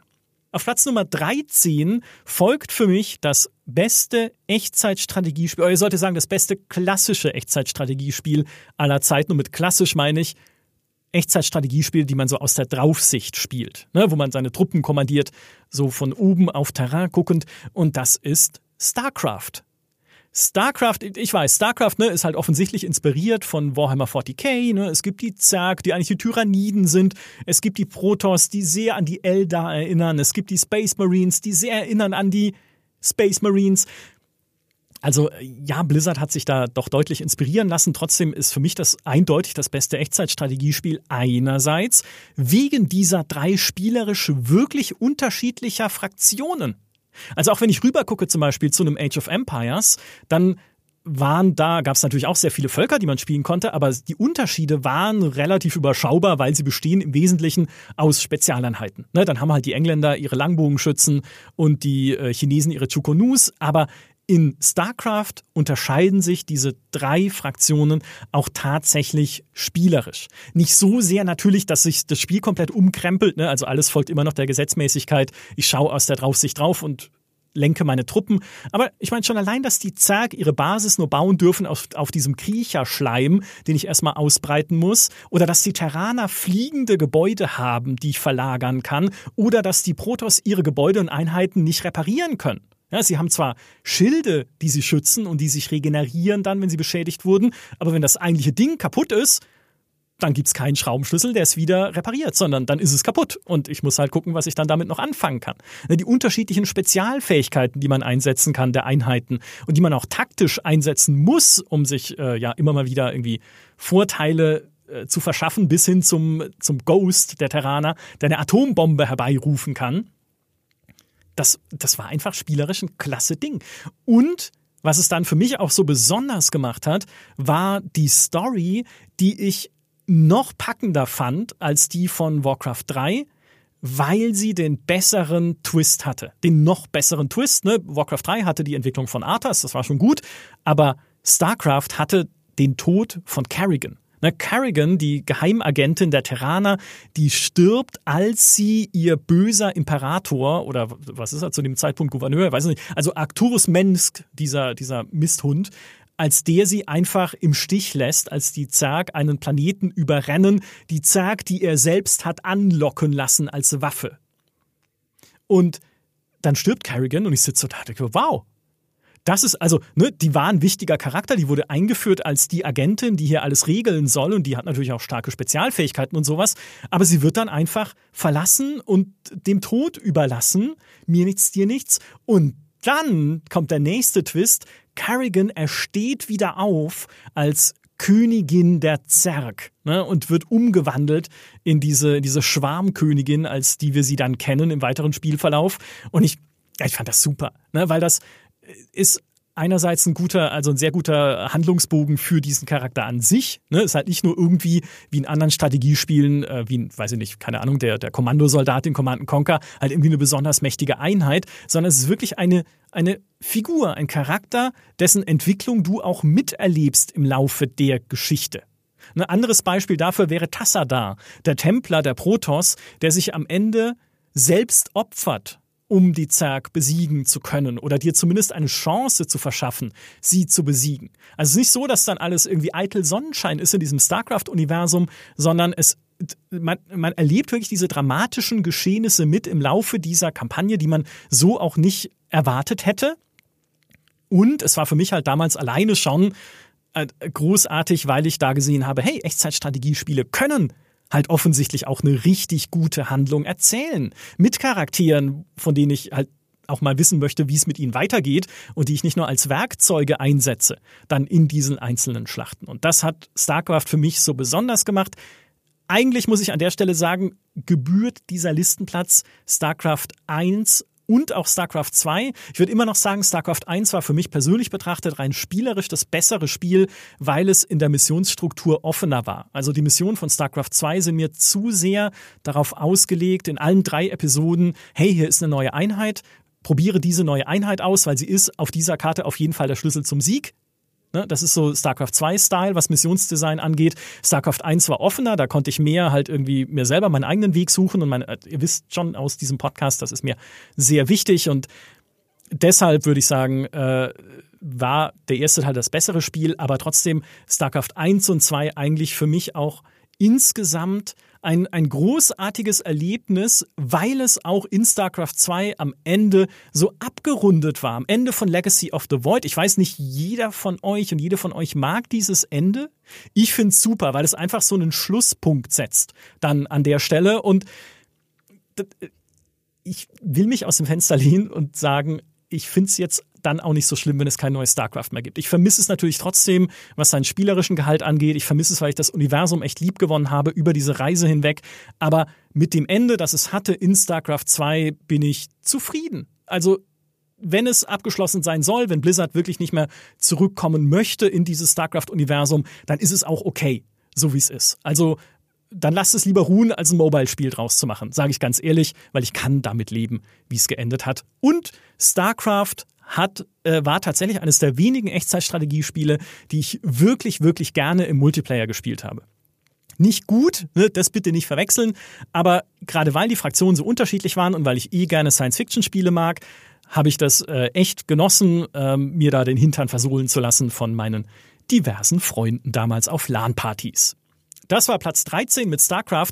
Weiter geht's auf Platz 12 mit einem Spiel, das ursprünglich viel weiter hinten stand, aber dann habe ich mich nochmal reingelesen und mir gedacht, das kannst, kannst du so weit hinten nicht stehen lassen, es muss weiter nach vorne und das ist Alpha Centauri. Alpha Centauri ist ein Globalstrategiespiel, in dem man einen Planeten im Alpha Centauri-System besiedelt, entwickelt von Firaxis, als sie damals die Civilization-Lizenz nicht hatten. Die war vorübergehend mal bei Activision, kam erst später wieder zurück zu Firaxis deshalb mussten sie halt so ein Spiel machen, was so ähnlich ist wie Civilization, aber es war halt nicht Civilization, sondern Civilization auf einem fremden Planeten und in der Zukunft. Und dieses Civilization in der Zukunft sah zwar aus wie Nasenbluten, aber es hatte so tolle Ideen. Zum Beispiel Baukästensysteme für Regierungen und Militäreinheiten, wo ich immer überlegen konnte, was brauche ich jetzt eigentlich wirklich? Ne, was setze ich mir hier zusammen? Will ich einen Polizeistaat mit freier Marktwirtschaft? Will ich irgendwie einen fundamentalistischen Religionsstaat, in dem irgendwie alle unterdrückt werden? Also dieses Baukastensystem grundsätzlich finde ich immer eine coole Sache für so globale Strategiespiele, wenn ich halt nicht nur vorgegebene Regierungsformen wähle, wie es halt in den alten Civilization-Teilen war, sondern mir so selber das zusammenbaue, plus eben dann noch dieser Baukasten für Einheiten, wo ich gesagt oder wo ich sagen konnte, ne, welche Waffe soll denn meine Infanterie haben, welche Panzerung. Das hat dann bestimmt, wie stark war die Offensivfeuerkraft, wie stark war die Verteidigungskraft. Ich konnte Einheiten spezialisieren und sagen, okay, das eine ist jetzt irgendwie besser geeignet zur Verteidigung Verteidigung, weil ich da die hochwertige Panzerung benutze. Das andere ist jetzt besser geeignet zum Angriff, weil es die bessere Waffe hat. Ich konnte Schiffe designen, Flugzeuge, äh, wie gesagt, Infanterie, so Panzer äh, oder Bodenfahrzeuge. Also das, ich habe mich da Stunden mit beschäftigt, mit diesen Editoren. Was Alpha Centauri aber vor allem so fantastisch macht, sind seine Fraktionen. Sieben Fraktionen gab es, glaube ich, wenn ich mich recht erinnere, im Ursprungsspiel. Und die unterschieden sich sehr deutlich in ihren Ideologien, also in ihrer ideologischen Ausrichtung.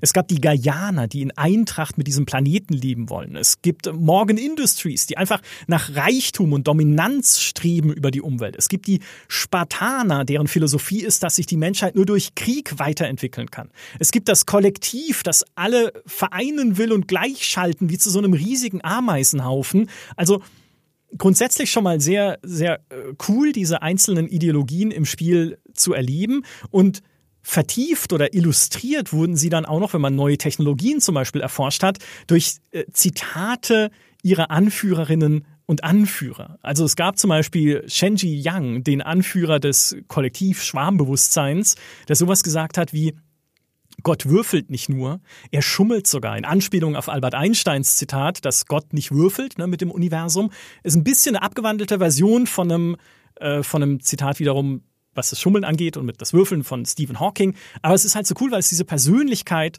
dieser Anführer so wunderbar rüberbringt. Wenn du halt Wapudike Morgan, den Anführer der Morgan Industries, der so ein bisschen wie Andrew Ryan aus Bioshock auf Speed ist, wenn du den halt sagen hörst, menschliches Verhalten ist wirtschaftliches Verhalten. Die Details können sich unterscheiden, aber der Wettkampf um beschränkt vorhandene Ressourcen bleibt eine Konstante. Bedürfnis und Neid sind uns zu den Sternen gefolgt und die Belohnungen des Reichtums erwarten noch immer jene, die weise genug sind, dieses tiefe Schlagen unseres gemeinsamen Pulses zu erkennen. Da trieft der Kapitalismus aus jedem Wort. Ja?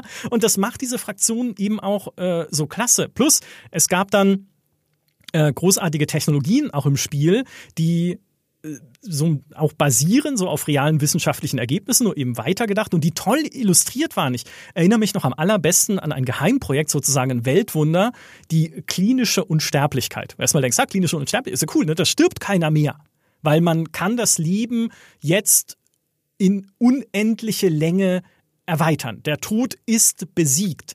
Und dann schaltet man dieses Weltwunder frei und dann gibt's wie in den alten Civilizations auch ein Weltwunder-Filmchen, aber dieses Weltwunder, also ich, das werde ich nie vergessen. Das hat sich eingebrannt in mein Spielegedächtnis.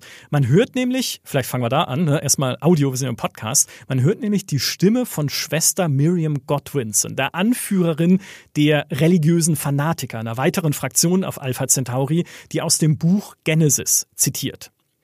Dann sprach Gott, der Herr, seht, der Mensch ist geworden wie wir, er erkennt Gut und Böse. Dass er jetzt nicht die Hand ausstreckt, auch vom Baum des Lebens nimmt, davon isst und ewig lebt.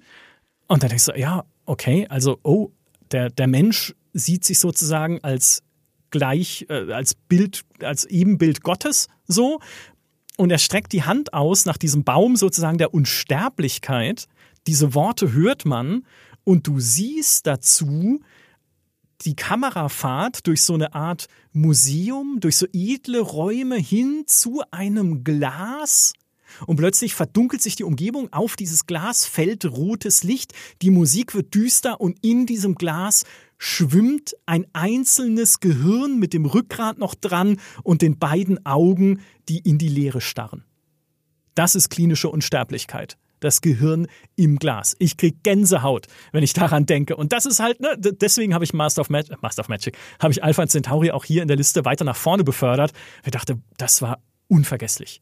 Und was Alpha Centauri noch unvergesslich macht, ist, dass es im Gegensatz zu einem Civilization, was ja auch so sehr sandkastenmäßig ist, ist äh, Alpha Centauri natürlich auch, ne? ich kann selber entscheiden, wo baue ich neue Städte auf dieser Welt, äh, wo verändere ich das Terrain, wo baue ich irgendwie Solarkollektoren, um mehr Energie zu ernten, wo grabe ich Bergwerke und so weiter. Hat man in Civilization ja auch, dieses Terrain verbessern.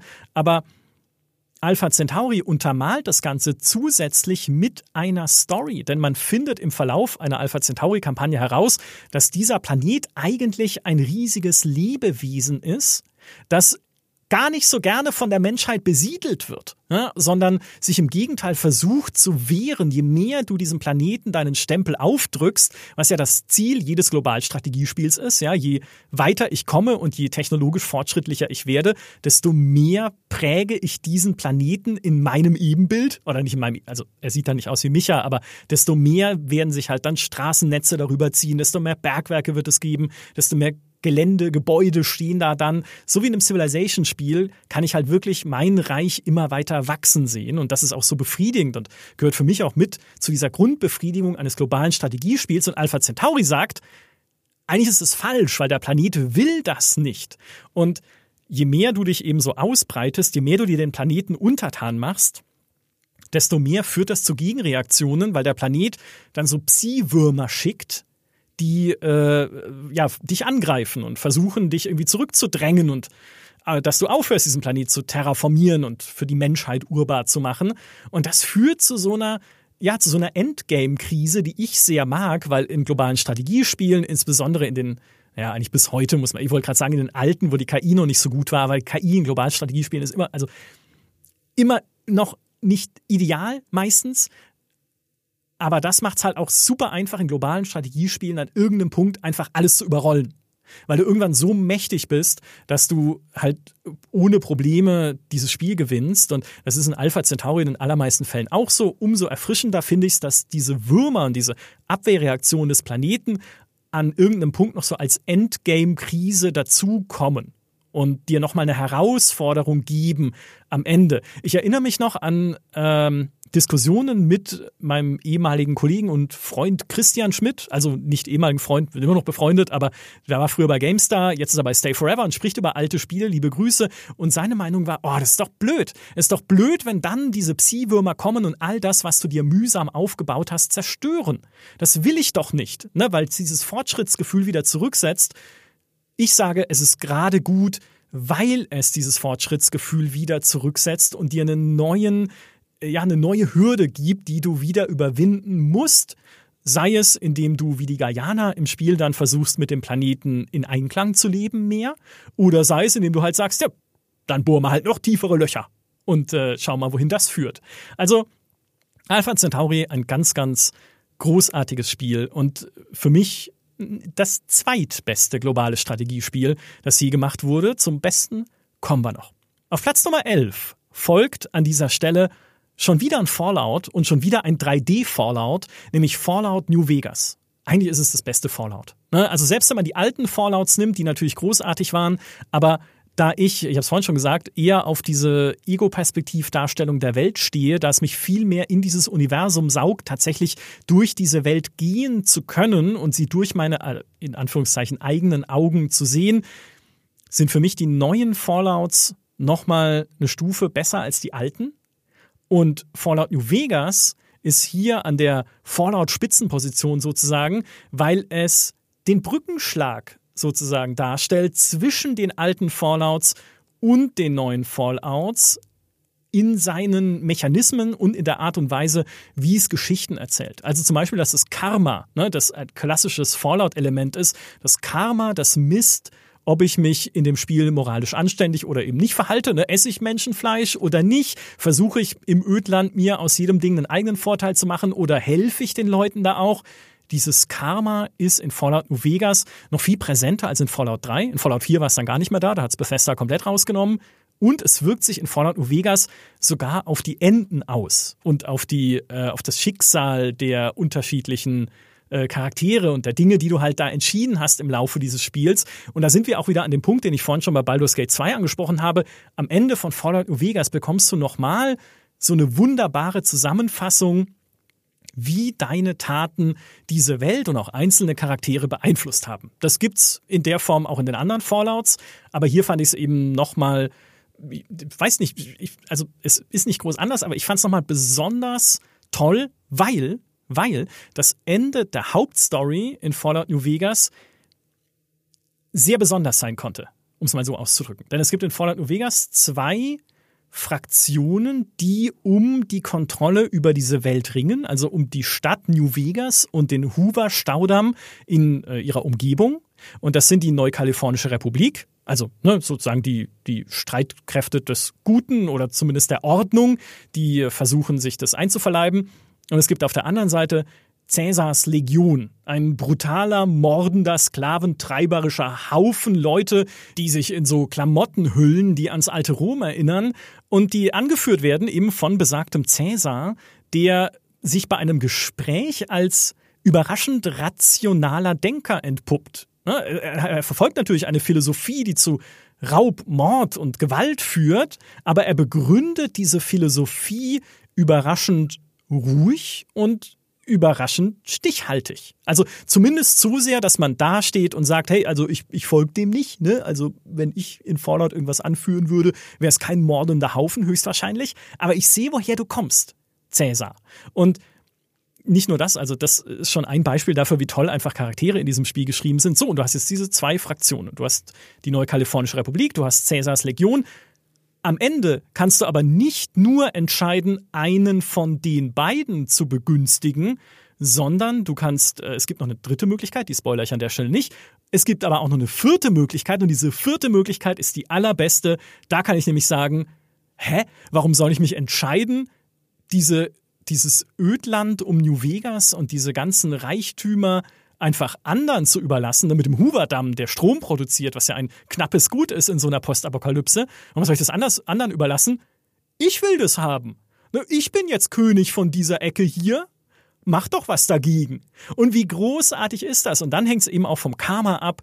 Ähm, wie genau das Spiel, das in dem Abschlusstext, der so nochmal das alles die Schleife drum bindet und dann nochmal den ganzen Einfluss auf diese Welt, den ich hatte, äh, zusammenfasst vom Karma hängt einfach davon ab, ob ich dann ein wohlwollender, ordnender Herrscher bin für dieses Ödland oder ob ich einfach sage, hey, erschießt euch einfach alle so lange gegenseitig, bis ich meine Ruhe habe. Und so das Chaos schüre in diesem Spiel oder in diesem, in diesem Bereich der Welt. Und das fand ich klasse.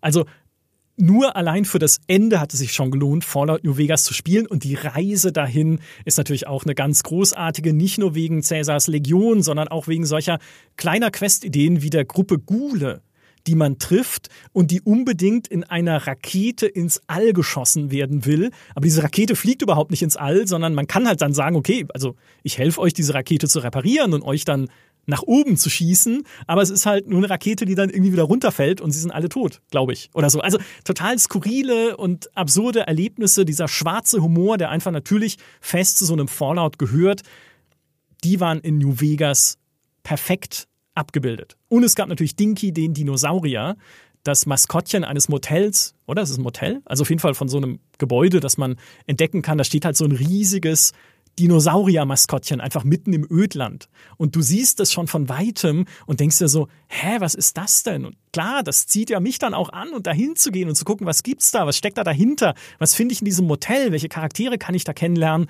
Also insgesamt damals ja von Obsidian entwickelt ein tolles Fallout und ja auch der Grund, warum so viele Leute bis heute sagen, hey, Obsidian und Bethesda gehören doch jetzt wieder zur selben Familie, nämlich zu Microsoft. Wäre es denn nicht möglich, Obsidian einfach nochmal die Fallout-Lizenz zu geben, damit sie wieder so ein Spiel machen, jetzt mit der Engine von Fallout 4 beispielsweise? Es muss kein New Vegas 2 sein, also muss ja keine Fortsetzung sein, aber einfach nochmal ein Fallout-Spiel in einer anderen Ecke der Welt, das diese erzählerischen Stärken einfängt, die New Vegas hatte, das wäre großartig.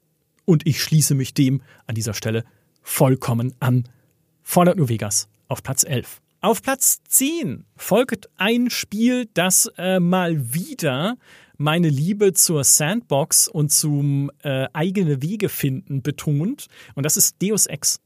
Ja, Deus Ex, ein, äh, wenn nicht der Klassiker des äh, Spiel mich, wie du willst, spielst, um es mal so zu sagen. Ne? Also ob ich mich durchschieße, ob ich versuche zu schleichen, ob ich irgendwie meine Skillpunkte, die ich äh, sammle, auf Gewehre stecke, aufs Hacken, wie ich mich dann da durchbewegen kann, auf irgendwie, keine Ahnung, aufs, durch, durch möglichst irgendwie durch lautlose Waffen Gegner ausschalten. Ne? Also ganz viele Möglichkeiten, wie man in Deus Ex so diese Levels bestehen kann. Plus die Levels an sich sind auch sehr sandkastenmäßig aufgebaut, dass ich mich da frei bewegen kann, um eigene Wege zu suchen. Deus Ex ist das Paradebeispiel des durch einen Lüftungsschacht Schleichens. Ne? Das hat es eigentlich erfunden und diese Idee einfach nur, hey, du hast hier einen Level, ne? das ist keine Open World, aber du hast einen Level, der relativ offen ist. Du hast in diesem Level ein Ziel. Wie du es erreichst, wie du da hinkommst, ist deine Sache. Ist ja auch was, was die Hitman-Spiele beispielsweise auszeichnet. Das habe ich absolut geliebt. Mein Erweckungserlebnis in Deus Ex war aber eines schon relativ früh im Spiel, wenn man in New York unterwegs ist. Denn die Story von Deus Ex dreht sich darum, dass man einer Antiterror-Einheit der Vereinten Nationen angehört, als Cyborg, also als jemand, äh, JC Denton, der kybernetisch modifiziert wurde und deshalb als Agent eingesetzt wird, und am Anfang denkst du, naja, diese, diese Antiterrororganisation, äh, ist, sind, das sind natürlich die Guten. Ne? Weil, klar, die Freiheitsstatue wurde in die Luft gesprengt und wir suchen die Leute, die das getan haben. Es steckt aber natürlich mehr dahinter. Und dieses Mehr oder zumindest eine erste Andeutung dieses Mehr, das dahinter steckt, habe ich durch, ja, durch, durch Zufall eigentlich entdeckt, in einer Mission, in der man in New York unterwegs ist, im Stadtteil Hell's Kitchen und wo es eigentlich, ich weiß nicht mal mehr, was das Ziel war, aber ich habe halt angefangen, dieses Areal zu erkunden. Einfach weil ich nicht direkt zum Ziel rennen wollte, sondern mal gucken, was es da sonst noch gibt. Und ich bin in die Kanalisation runtergestiegen und in der Kanalisation habe ich unbekannte oder Soldaten einer unbekannten Organisation entdeckt. Mit äh, einer 12 auf dem Helm glaube ich, war das, also von Majestic 12, einer Geheimorganisation, deren Rolle man erst im späteren Spielverlauf enthüllt, also wer die sind, warum die da sind, was die vorhaben, was da wiederum dahinter steckt. Und ich bin einfach in der Kanalisation von New York schon über die gestolpert, bevor ich offiziell Kontakt zu ihnen eigentlich gehabt hätte. Und habe mich da schon gefragt, wer sind die? Ne? Und das hat mich dann schon in diese wundervolle und wendungsreiche Verschwörungsgeschichte von Deus Ex hineingesogen, die sich ja dann verästelt in alle denkbaren Verschwörungsmythen, Majestic 12, die Illuminaten. Es gibt eine geheimnisvolle KI oder künstliche Intelligenz, die mir Nachrichten schreibt, regelmäßig die ich am Anfang noch gar nicht verstehe und denke, hä, was ist das jetzt? Aber auch das äh, erklärt sich dann im Laufe des Spiels bis hin dann eben zum Finale in der Area 51, ne, wo ich dann rausfinde, was steckte hinter dem Ganzen, was, was geht dort eigentlich vor sich, wer zieht die Fäden im Hintergrund? Und welche mehreren Optionen habe ich, das Ganze jetzt zu einem Abschluss zu bringen? Und auch diese Entscheidungen am Ende die wirklich eine große Tragweite haben. Ne? Es geht nicht nur darum, drücke ich jetzt den roten, grünen oder blauen äh, Knopf, um das Gebäude in die Luft zu sprengen, sondern die Welt verändert sich, je nachdem, wie ich am Ende von Deus Ex entscheide. Das fand ich absolut großartig. Und dann natürlich auch wieder die Charaktere, ne? die anderen Agenten, die du kennenlernst. Gunther unter anderem, der mit dir zusammen in dieser UNETCO, in dieser United Nations Anti-Terrorist äh, Coalition äh, dient als Agent und dann aber auch irgendwann zum Hindernis wird, wenn du eben merkst, diese Antiterror-Koalition ist nicht das, was sie zu sein scheint. Und auch da äh, ist irgendwie was im Argen und diese Dialoge, die man dann auch, oder diesen Dialog, den man mit ihm führt, also es ist großartig. Ich ähm, wenn ihr Deus Ex noch nicht gespielt habt, dann lauscht allen GameStar-Podcasts, in denen wir jemals Deus Ex besprochen haben und festgestellt haben, wie großartig es ist. Denn das zieht sich als rote Linie durch unsere ganze Podcast-Geschichte. Unter anderem, weil Dimi natürlich auch ein großer Deus Ex-Fan ist. Und für mich ist das auf jeden Fall ein würdiger Beginn meiner Top 10 an dieser Stelle. Weiter geht's in den Top 10 mit Platz Nummer 9. Und auf Platz Nummer 9 steht ein Spiel, mit dem ihr womöglich nicht gerechnet habt in diesen Top 25, nämlich Minecraft. Minecraft. Äh, ich will an der Stelle gar nicht so groß drauf eingehen, welche Bedeutung Minecraft einfach für die Spielegeschichte hatte, ne? so als Survival-Meilenstein, als Early Access-Meilenstein und so weiter. Das ist mir alles egal. Es geht ja hier nicht um Bedeutung von Spielen, sondern es geht um meine Verbindung zu Spielen. Und was mir Minecraft gezeigt hat und was ich da über mich selbst entdeckt habe, ist, wie gerne ich kreativ bin. in Spielen. Also wie gerne ich in diesem Spiel einfach nur mir einen immer größeren, immer ausgefeilteren Unterschlupf baue. Ich ähm, habe Minecraft mehrfach neu angefangen und immer wieder neue Arten von ja, wie so, wie so ein Bond-Bösewicht, ne? immer wieder eine neue Art von Basis gebaut. Einmal in so einen Berg rein mit eingebautem Wasserfall und Tresor, hinter dem dann eines dieser Portale ist, das in den Nether führt, also in diese Höllenwelt von Minecraft. Davor so eine Tresortür. Ich habe extra im Internet, äh, im, im Internet, ja, mir Guides angeguckt, wie man so eine Tresortür baut, die sich halt richtig cool öffnet und richtig wie so ein, wie so ein großer, massiver Banktresor aussieht und dahinter halt dieses Portal in den Nether, wie gesagt, ein Wasserfall in der Wohnung, ein Geheimweg hinter einem Bücherregal. Eigentlich macht mich Minecraft so eine Art Richard Garriott. Ne? Ihr kennt Richard Garriott, den Schöpfer der Ultima-Serie, der sich ja eine Villa hat bauen lassen, voller Geheimgänge und voller irgendwie äh, Schalterchen, die nur er kennt und die irgendwelche Sachen öffnen oder irgendwas anderes bewirken. Und so bin ich in Minecraft.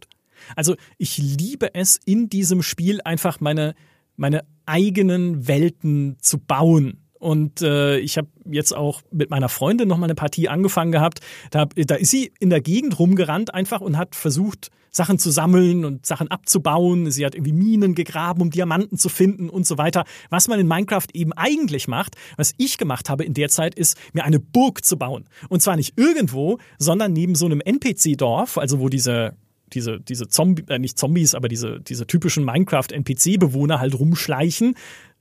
Und denen habe ich einen, einen gigantischen Herrensitz vor die Nase gesetzt, in dem ich dann hoch oben in meinem Turmzimmer residiert habe, mit Blick über dieses Dorf. Und das ist natürlich jetzt kein, das hat keinen spielerischen Gehalt. Ja, also ich bin ja jetzt nicht wirklich der Bürgermeister in spielmechanischer Hinsicht von diesem Dorf, aber es fühlt sich trotzdem gut an. Es fühlt sich gut an, dann von oben herab so gucken zu können, wie dieses niedere Volk da unten in seinem NPC-Dorf rumkriecht.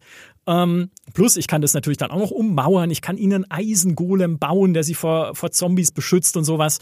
Also mich einfach so in dieser Welt auszutoben und sie zu entdecken auch und zu gucken, was ist denn jetzt auch in diese Welt, in der ich mich gerade befinde, was ist denn da reingespawnt? Finde ich vielleicht irgendwie beim, beim ganz äh, zufälligen Graben eine, äh, einen Dungeon? Ne, oder so eine untergegangene Festung irgendwo im Erdboden, die ich dann erkunden kann. Finde ich in der Wüste irgendwie so einen alten Tempel, in den ich mich dann reingraben kann. Finde ich im, im Dschungel irgendwie auch einen Tempel oder finde ich ein Hexenhaus im Wald, wo dann so eine Hexe ist, die mich mit so Zeug mit so Hexensachen bewirft ja, und äh, angreift. Also einfach nur mich durch diese Welt zu bewegen und ihr dann mit dem Bau meines Eigenheims oder meiner Festung ihren Stempel auf oder meinen Stempel aufzudrücken, das finde ich wahnsinnig faszinierend. Und vor Minecraft kannte ich das in der Form nicht. Also das Minecraft damals zu spielen, wir haben bei der GameStar damals viel diskutiert, ob man Minecraft kennen muss. Ne, weil wir in der Redaktion saßen und gesagt haben, hey, es gibt so viele Spiele im Jahr 2011, die jetzt erscheinen, unter anderem ein gewisses Skyrim. Wir können doch nicht auch noch dieses komische Indie-Game uns angucken. Ne, mit seiner komischen Blockgrafik und seinen prozedural generierten Welten. Ja, wir verstehen schon, dass es irgendwie beliebt ist, aber Mann, jetzt nicht noch ein Ding hier irgendwie, nicht noch ein Fass aufmachen mit diesem Minecraft. Und äh, auch da wieder, Christian Schmidt saß damals vor versammelter Mannschaft und hat gesagt, nein, ihr müsst Minecraft kennen. Dieses Spiel, von dem werden wir noch in 20 Jahren sprechen. Gut, jetzt sind erst elf Jahre rum, mal gucken, wie es noch weitergeht, aber ne, er hatte recht. Dieses Spiel hat Bedeutung erlangt und natürlich auch Größe erlangt, ne, mit all den Millionen Menschen, die das gespielt haben und auch Millionen Kindern, die das gespielt haben. Und es war für mich halt der Moment, wo ich gesagt habe, okay, jetzt spielst du das auch mal. Und wenn es auch nur ist, um zu gucken, wie es ist, ne, worum es da geht. Und ich bin daran kleben geblieben, jahrelang. Einfach aufgrund dieses Bauaspekts und dieser Faszination, die es einfach hat, sich äh, diese Welt halt umzubauen und zurechtzubauen und zu einer eigenen Welt zu machen, auch im Multiplayer, ne, mit anderen zusammen. Ich erinnere nur an das GameStar-Video vom Bau dieser Kathedrale auf dem Mindstar-Server. Absolut faszinierend und absolut episch, was dann auch die Community draus gemacht hat. Und was ich auch selber draus machen kann mit Dingen, die die Community gemacht hat, nämlich beim Modding. Ja, wenn ich angucke, alleine was für Grafik und Shader-Mods es für Minecraft gibt, wie man den Look dieses Spiels verändern kann und das Spiel auch so weit hochbrezeln, dass es auf keinem menschengemachten Rechner mehr läuft, das ist einfach super faszinierend. Also auch aus technischer Hinsicht einfach mal auszureizen und zu schauen, ähm, ja, wie, wie weit kann ich es treiben? Human, mit dem ich oft die Industrieanalysen hier mache, sagt es ja selbst, es ist einer seiner liebsten Zeitvertreibe, einfach seinen Rechner kaputt zu machen mit Minecraft-Mods. Bis es einfach nicht mehr geht, bis der Rechner es nicht mehr packt. Und auch das ist großartig, ne? weil es halt auch die Power einer Community zeigt, dass es diese Mods gibt, dass diese Mods auch immer noch weiterentwickelt werden, dass es so viel gibt, was man da eben auch in Minecraft äh, modden kann und wie man Minecraft auch zu einem eigenen Spiel umbauen kann, bis hin zu Leuten, die richtige Minecraft-Rollenspiel-Server betreiben und sowas, ähm, auf denen ich jetzt nicht so viel unterwegs war. Also mein Ding ist eher das, das kreative Bauen und das Austoben. Trotzdem für mich echt ein, ein verdienter Platz in den Top 10, weil es ein Spiel war, was mich überrascht hat, insbesondere damit, dass es äh, vielleicht ne, auch wieder das Kind in mir geweckt hat. Auch wieder ein bisschen dieses, hey, ich, ich baue einfach mal, wie früher mit Lego und wie heute auch wieder mit Lego. Also eigentlich, das Kind in mir war nie weg, so wahrscheinlich. Aber einfach dieses, hey, ich, ich baue einfach mal ein bisschen vor mich hin, ich guck mal, was draus wird, ich bin kreativ, ich drück mich hier selber aus. Minecraft hat mir das zurückgebracht, auch in Hinsicht auf Videospiele. Dafür Platz 9, dazu stehe ich einfach. Auf Platz Nummer 8 kommt ein Spiel, das äh, ich vielleicht sogar noch weiter vorne einsortieren würde, aber es wird halt einfach eng, ne? Es sind nicht mehr viele Plätze. Also ist es auf Platz 8, nämlich Gothic 2. Das Spiel, das mir beigebracht hat, welchen Wert es hat, sich auf einen Stuhl setzen zu können. Weil einfach, ne, ich meine, bei Gothic ist es ja die alte Schallplatte, weil einfach all diese kleinen Interaktionsmöglichkeiten aus dem Wasserfass trinken, auf den Stuhl setzen, den Braten drehen am Lagerfeuer, weil das dieser Welt nochmal so ein extra Quäntchen Glaubwürdigkeit gibt. Und Glaubwürdigkeit hat sie eh schon tonnenweise. Ne, es ist ja eine relativ kompakte Open World, jetzt gerade verglichen mit den Bethesda-Spielen oder einem Assassin's Creed. Aber diese Fläche, die moderne Assassin's Creeds oder Bethesda-Spiele haben, die braucht man auch gar nicht, um eine glaubwürdige Welt darzustellen, sondern dann ist es mir viel lieber, man baut so eine intime Welt wie in Gothic 2, die nicht riesig ist, aber in der ich dafür irgendwann jeden Bauern mit Vornamen kenne, inklusive seines Tagesablaufs. Ne, weil jeder NPC wirklich einen Tagesablauf hat. Tagsüber gehen die Leute in die Mine zum Arbeiten, abends gehen sie in die Taverne, dann gehen sie zurück, legen sich in ihr Bett. Wenn du was klauen willst aus ihrem Zimmer, musst du abpassen, wann sie nicht da sind. Sonst weisen sie, äh, weisen sie dich darauf hin, dass Diebstahl keine gute Idee ist und vertreiben dich aus ihrem Zimmer. Also diese ich kann es nicht anders sagen, ne? diese, diese, diese Glaubwürdigkeit, diese Echtheit, diese Authentizität dieser Welt ist in Gothic und insbesondere in Gothic 2 äh, einfach äh, legendär und äh, stilbildend äh, auch gewesen. Ne? Und viele, äh, gerade Gothic 1, das ja denselben Effekt schon hatte äh, Anfang der 2000er Jahre, war auch ein Pionierspiel. Also die haben es auch geschafft, diese glaubwürdige Welt inklusive Tagesabläufen hinzukriegen, Jahre bevor Bethesda es dann in Oblivion umgesetzt hat. Dass Morrowind noch eher Kulisse war und keine richtigen Tagesabläufe hatte. Ne? Daran erinnert man sich eigentlich gar nicht mehr, aber es ist Tatsache. Klar, ich meine, Ultima 7 war noch früher dran, deswegen ist es ja auch hier in den Top 25 zu Recht mit enthalten. Nichtsdestotrotz Gothic einfach eine Welt, die sich die sich gut angefühlt hat und wo es sich richtig angefühlt hat, sich darin zu bewegen, auch mal an Grenzen zu stoßen, sei es, weil irgendwo ein zu starkes Monster einen Bereich bewacht hat oder weil dir jemand gesagt hat, du darfst da halt nicht hin. Ja, wenn du jetzt hier durchgehst, hau ich dir aufs Maul. Und dann geht man halt zurück und sagt sich, okay, Freundchen, entweder Monster oder NPC-Knecht, jetzt geht's vielleicht noch nicht, aber ich komme wieder. Ja, diese Motivation halt auch, sich hochkämpfen zu wollen und hochentwickeln zu wollen in dieser Welt, das hat super funktioniert in Gothic. Und ähm, wer weiß, ne, wenn jetzt ein Remake von Gothic 1 kommt, was ja schon mal ein erster Schritt ist, vielleicht kommt dann auch irgendwann noch ein Remake von Gothic 2, das diesen Effekt eben auch wieder in die Moderne bringt. Es gibt ihn auch noch in der Moderne, also im Kingdom Come Deliverance zum Beispiel, funktioniert nach demselben Muster. Die Welt ist nicht riesig, sondern eben kompakter und intimer und dadurch auch einfach glaubwürdiger. Aber ein Gothic 2 in modern, also ich würde es nehmen. Würde, wenn überhaupt, noch Jahre dauern, aber um diesen Floh schon mal in die Ohren da draußen zu setzen. Das war Platz Nummer 8 mit Gothic 2. Weiter geht's mit Platz Nummer 7 und womöglich habt ihr gedacht, dass dieses Spiel weiter vorne steht, aber vorne wird's noch enger jetzt so langsam, nämlich Stellaris Haha, ich weiß, ich rede relativ selten drüber im Podcast, aber vielleicht für alle, die es bislang verpasst haben, was es so faszinierend macht für mich.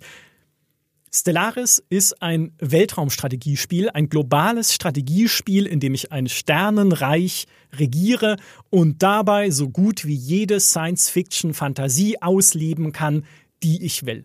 Ich kann eine Föderation gründen, wie in Star Trek. Oder ich kann wie die Borg aus Star Trek Lebewesen assimilieren in mein Cyborg-Kollektiv. Ich kann ein Volk spielen, das einen Weltraumdrachen verehrt oder fürchtet, der seit Jahrtausenden durch ihr Sonnensystem kreist. Ich kann die Zöglinge eines gefallenen Imperiums spielen, das stagniert und zerfällt, aber das mich ausstattet mit den Mitteln, um neuen Ruhm erlangen zu können. Ich kann den galaktischen Senat dazu bringen, im Falle einer Krise mir Notstandsrechte zu verleihen, die ich dann nicht mehr hergebe, wenn die Krise beigelegt ist, so klassischer Palpatine-Style. Ich kann einen Totenkult anführen, der seine eigenen Bewohner opfert und Verstorbene als Zombie-Soldaten wiederbelebt. Ich kann selbst zu einer galaktischen Krise werden und Sonnen sprengen, um äh, ins in den Himmel aufzusteigen oder in das, was wir uns als Himmel vorstellen. Ich kann mein Volk in Roboter umwandeln lassen und wir können unsere Seelen in Computer hochladen, um ewig zu leben. Ich kann zu einem Volk werden, das Psi-Kräfte hat und äh, dann eben eine, eine andere Dimension anzapft, voller übernatürlicher Wesen, die mir entweder Boni geben, ja, also die mir entweder ihre Gunst erweisen oder zu, zuteil werden lassen oder auch nicht, ne? Also mit denen ich auch einen Pakt schließen kann, der zum Beispiel irgendwie nach ein paar äh, sehr fruchtvollen und sehr mächtigen Jahren dazu führt, dass mein Reich untergehen wird. Aber bis dahin leben wir im Exzess und sind so mächtig wie nie zuvor. Wir werden als Götter wandeln, aber halt ne, mit einem Timer, bis wir irgendwann untergehen. Und, und, und. Also so viele Möglichkeiten. Ich kann, also Allein schon, wenn ich überlege, ne, viele Dinge in Stellaris werden natürlich nur als Text ausgedrückt. Ne? Vieles davon oder fast alles davon sind meine Kopfgeschichten, die ich mir zurechtlege. Aber gerade das macht dieses Genre ja für mich so faszinierend, schon seit damals, seit Master of Orion 2, eigentlich dem Klassiker der Weltraumstrategie, in dem ich auch schon immer gedacht habe, hey, welche, welche Geschichte steckt denn hinter meinem Imperium im Spiel? Ne, wie ist es so geworden, wie es ist? Welche Charaktere könnte es da geben? Diese Raumschiffkapitäne, die ich äh, in Master of Orion 2 anwerbe, wie sind die denn drauf? Wie interagieren die vielleicht miteinander? Ich habe sogar Fanfiction geschrieben in Master of Orion 2 und Stellaris hebt eben diese Kopfgeschichten nochmal auf ein neues Level, in dem es so viel mehr Möglichkeiten noch bietet, als es Master of Orion damals hat. Weil allein schon, dass ich Xenomorph Heere ausheben kann, ne? wie die Aliens aus Alien. Das könnte meine Armee sein, mit der ich Planeten überfalle. Man sieht die dann nicht. Also die sind nicht animiert oder so. Es ist nur ein kleiner Button. Wenn ich einen Planeten äh, mit meinen Bodentruppen angreife, sieht man halt einen kleinen Alien-Button sozusagen. Das sind meine Xenomorphs und dieser Button greift dann einen anderen Button an. Das sind die gegnerischen Truppen. Vielleicht ja Klone oder Psi-Soldaten oder so, was der Gegner dann hat. Aber Schon allein der Gedanke, ne, dass ich so eine Xenohorde, so eine Xenomorph-Horde auf die Galaxis loslasse, um äh, Planeten zu unterjochen oder vielleicht sogar Sklaven zu nehmen oder was auch immer ich vorhabe. Ich kann auch einfach einen, einen Schwarm spielen von von, äh, me von menschenfressenden Kreaturen, die halt einfach nur auf Planeten landen, um alles dort zu essen, was lebt. Ja? Also ganz klassisch eigentlich, weil ich oft sehr hungrig bin, spiele ich das sehr gerne. Aber äh, so viele Möglichkeiten, das gab es noch in keinem anderen Weltraumstrategiespiel. Ich liebe ohnehin Weltraum. Ne? Ich sage es oft im Podcast, alles, was Science Fiction ist, ist mindestens 15 oder 16 Prozent besser als alles, was nicht Science Fiction ist. Und Stellaris mit all dem, was es erlaubt und mit all dem, was auch in Zukunft noch dazukommen kann, an möglichen Geschichten, an auch anderen Herkunftsgeschichten noch für mein Volk, an anderen Startpositionen, das ist für mich einfach Kopfkino pur, dieses Spiel. Und deswegen ein verdienter Platz in den Top 10. Außerdem ist Stellaris die Plattform für eine der besten Mods, die jemals gemacht wurden, nämlich Star Trek New Horizons. Ne, da haben wir in unserem Star Trek Podcast schon drüber gesprochen. Eine der umfang- und detailreichsten Star Trek Mods aller Zeiten, wenn nicht die umfang- und detailreichste. Alles, was Star Trek ist, äh, ist da drin oder zumindest fühlt es sich so an. Also äh, wenn, wenn ihr auch nur ansatzweise ein Fable habt für Picard und Q, dann schaut da mal rein. Wenn ihr noch mehr Details wollt, hört einfach unseren Star Trek Podcast an. Stellaris, Platz Nummer 7. Auf Platz Nummer 6 ist ein Spiel, das für mich die dichteste Atmosphäre und auch die größte Panik entfacht, die ich jemals in einem Spiel erlebt habe. Und das ist System Shock 2. In System Shock 2 bin ich alleine oder fast alleine, ne? also gibt noch andere Überlebende, aber ich treffe so gut wie keine, bin ich äh, auf einem havarierten Raumschiff der Von Braun, benannt nach Werner von Braun, ne? die im Intro, also schon alleine das Intro ist wundervoll, weil es in so einer, in so einer typisch amerikanischen Werbespot-Manier erklärt, wie die Von Braun und die Tri-Optimum Corporation, ne, die Firma, die dahinter steht, zu den Sternen aufbrechen. Es ist das erste Raumschiff, das über Lichtgeschwindigkeit fliegt und zu einem fernen Gestirn aufbrechen kann, um die Menschheit in eine neue Ära zu führen. Und natürlich geht es schief. Ja, und ich bin dann auf dem, auf dem Wrack dieser Von Braun oder auf dem, auf dem havarierten Schiff, auf dem ruinierten Schiff, alleine und muss erstmal rausfinden, was ist hier schiefgelaufen? hat irgendjemand überlebt und wie überlebe ich auf diesem Schiff? Denn die Gänge sind dann natürlich verseucht von Mutanten, von grotesk mutierten Besatzungsmitgliedern und Monstern. Und äh, ich finde, das, das ist so eine, eine dichte Stimmung. Ich mag es sehr, in Spielen alleine zu sein. Also ich, eigentlich hasse ich Horror. Ne? Auch das hatten wir schon öfter als im Podcast, weil Horror oft so mit Jumpscares arbeitet und Jumpscares Mag ich nicht, weil ich ein sehr schreckhafter Mensch bin, aber äh, System Shock 2 ist nicht mal ist nicht so Jumpscare-lastig, sondern es ist eher dieses, ich, ich versuche einfach durch diese Gänge zu schleichen, mir auch da wieder, äh, wie in den Ruinen von Fallout, überall das zusammenzusuchen, was mir helfen könnte. Ne? Also ein Medkit, hier eine neue Waffe, da irgendwie Munition, die rumliegt und so weiter.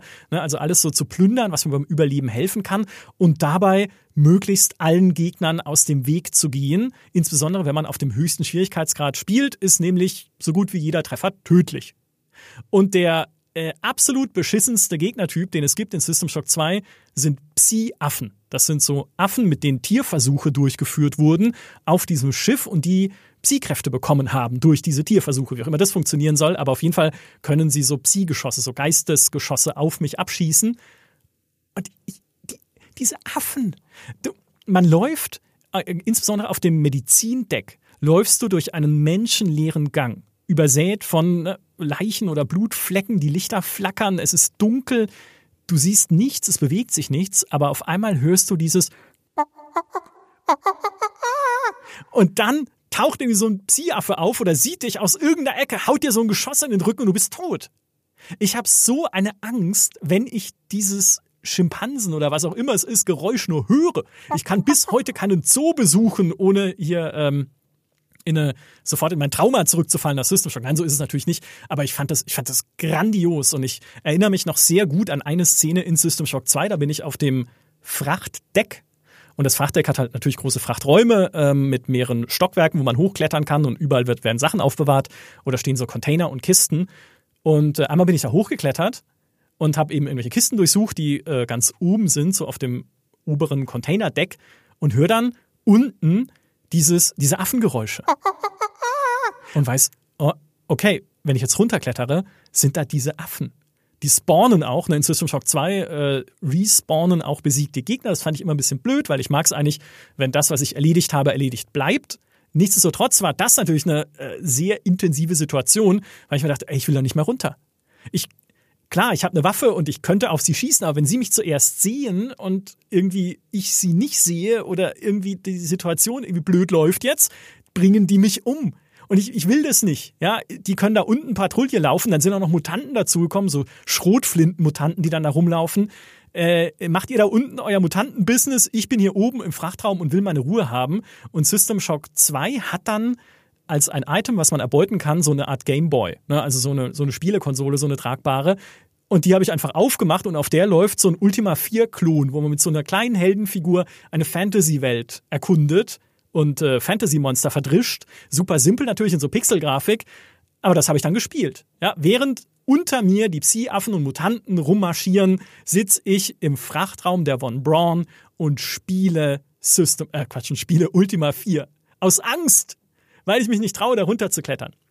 Keine Angst, ich habe es durchgespielt. Ja, ich bin dann irgendwann runtergeklettert und habe mich den anderen coolen Geschichten auf der Von Braun gestellt und auch auf der Rickenbacker, der Militärfregatte, die sie begleitet auf ihrem Jungfernflug zu den Sternen, der schiefgelaufen ist. Es gibt coole Story-Twists in dem Spiel. Es gibt den, den äh, fürchterlichsten Gegnertypen, noch schlimmer als die Psi-Affen eigentlich, nämlich den Attentäter, den Cyborg-Attentäter, wenn man den nicht hört.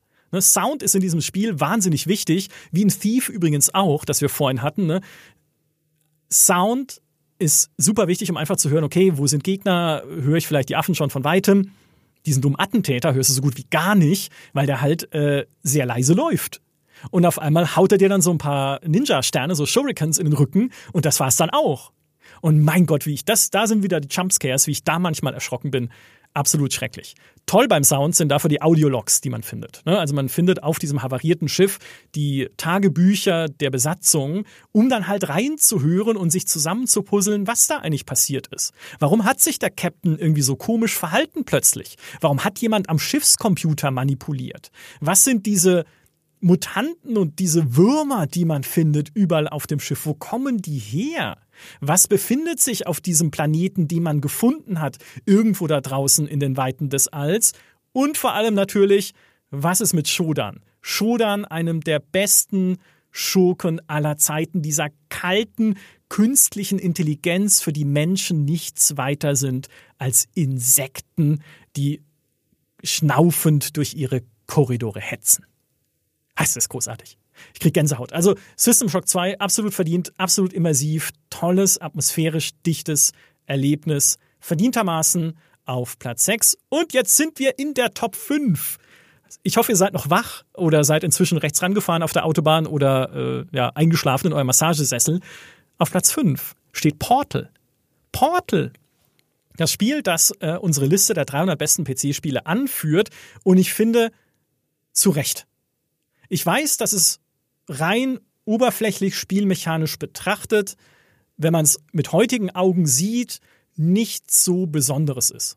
Also was heißt nichts Besonderes? Natürlich ist es immer noch was Besonderes, diese Portal-Mechanik, die drin steckt. Ne? Mach zwei Löcher in den Level, dann kannst du ins eine reingehen und kommst aus dem anderen wieder raus. Das ist natürlich was, was es noch immer nicht so oft gibt, logischerweise. Aber was es dann draus macht, diese Puzzles und sowas, könnte man jetzt sagen, naja, es nimmt halt diese eine Mechanik und überträgt sie dann auf immer mehr Situationen und äh, das war's. Ne? Gutes Puzzlespiel, sicherlich kein legendäres Spiel. Ich sehe das anders. Auch weil ich Portal damals live miterlebt habe, als es rausgekommen ist, als Teil der Orange Box von Half-Life 2 und wir nichts davon erwartet haben. Es hieß zwar im Vorfeld immer, ja, Teil davon wird halt nicht nur Episode 2 von Half-Life 2 sein und Team Fortress 2, sondern auch dieses Portal. Und wir halt immer, ja, das ist halt so ein Puzzlespiel, aber das war es dann auch. Und das war es eben nicht. Wir haben das damals gespielt in der GameStar-Redaktion. Der Fabian Siegesmund hat es getestet. Und wir saßen alle zusammen und haben uns gedacht, wie großartig ist das?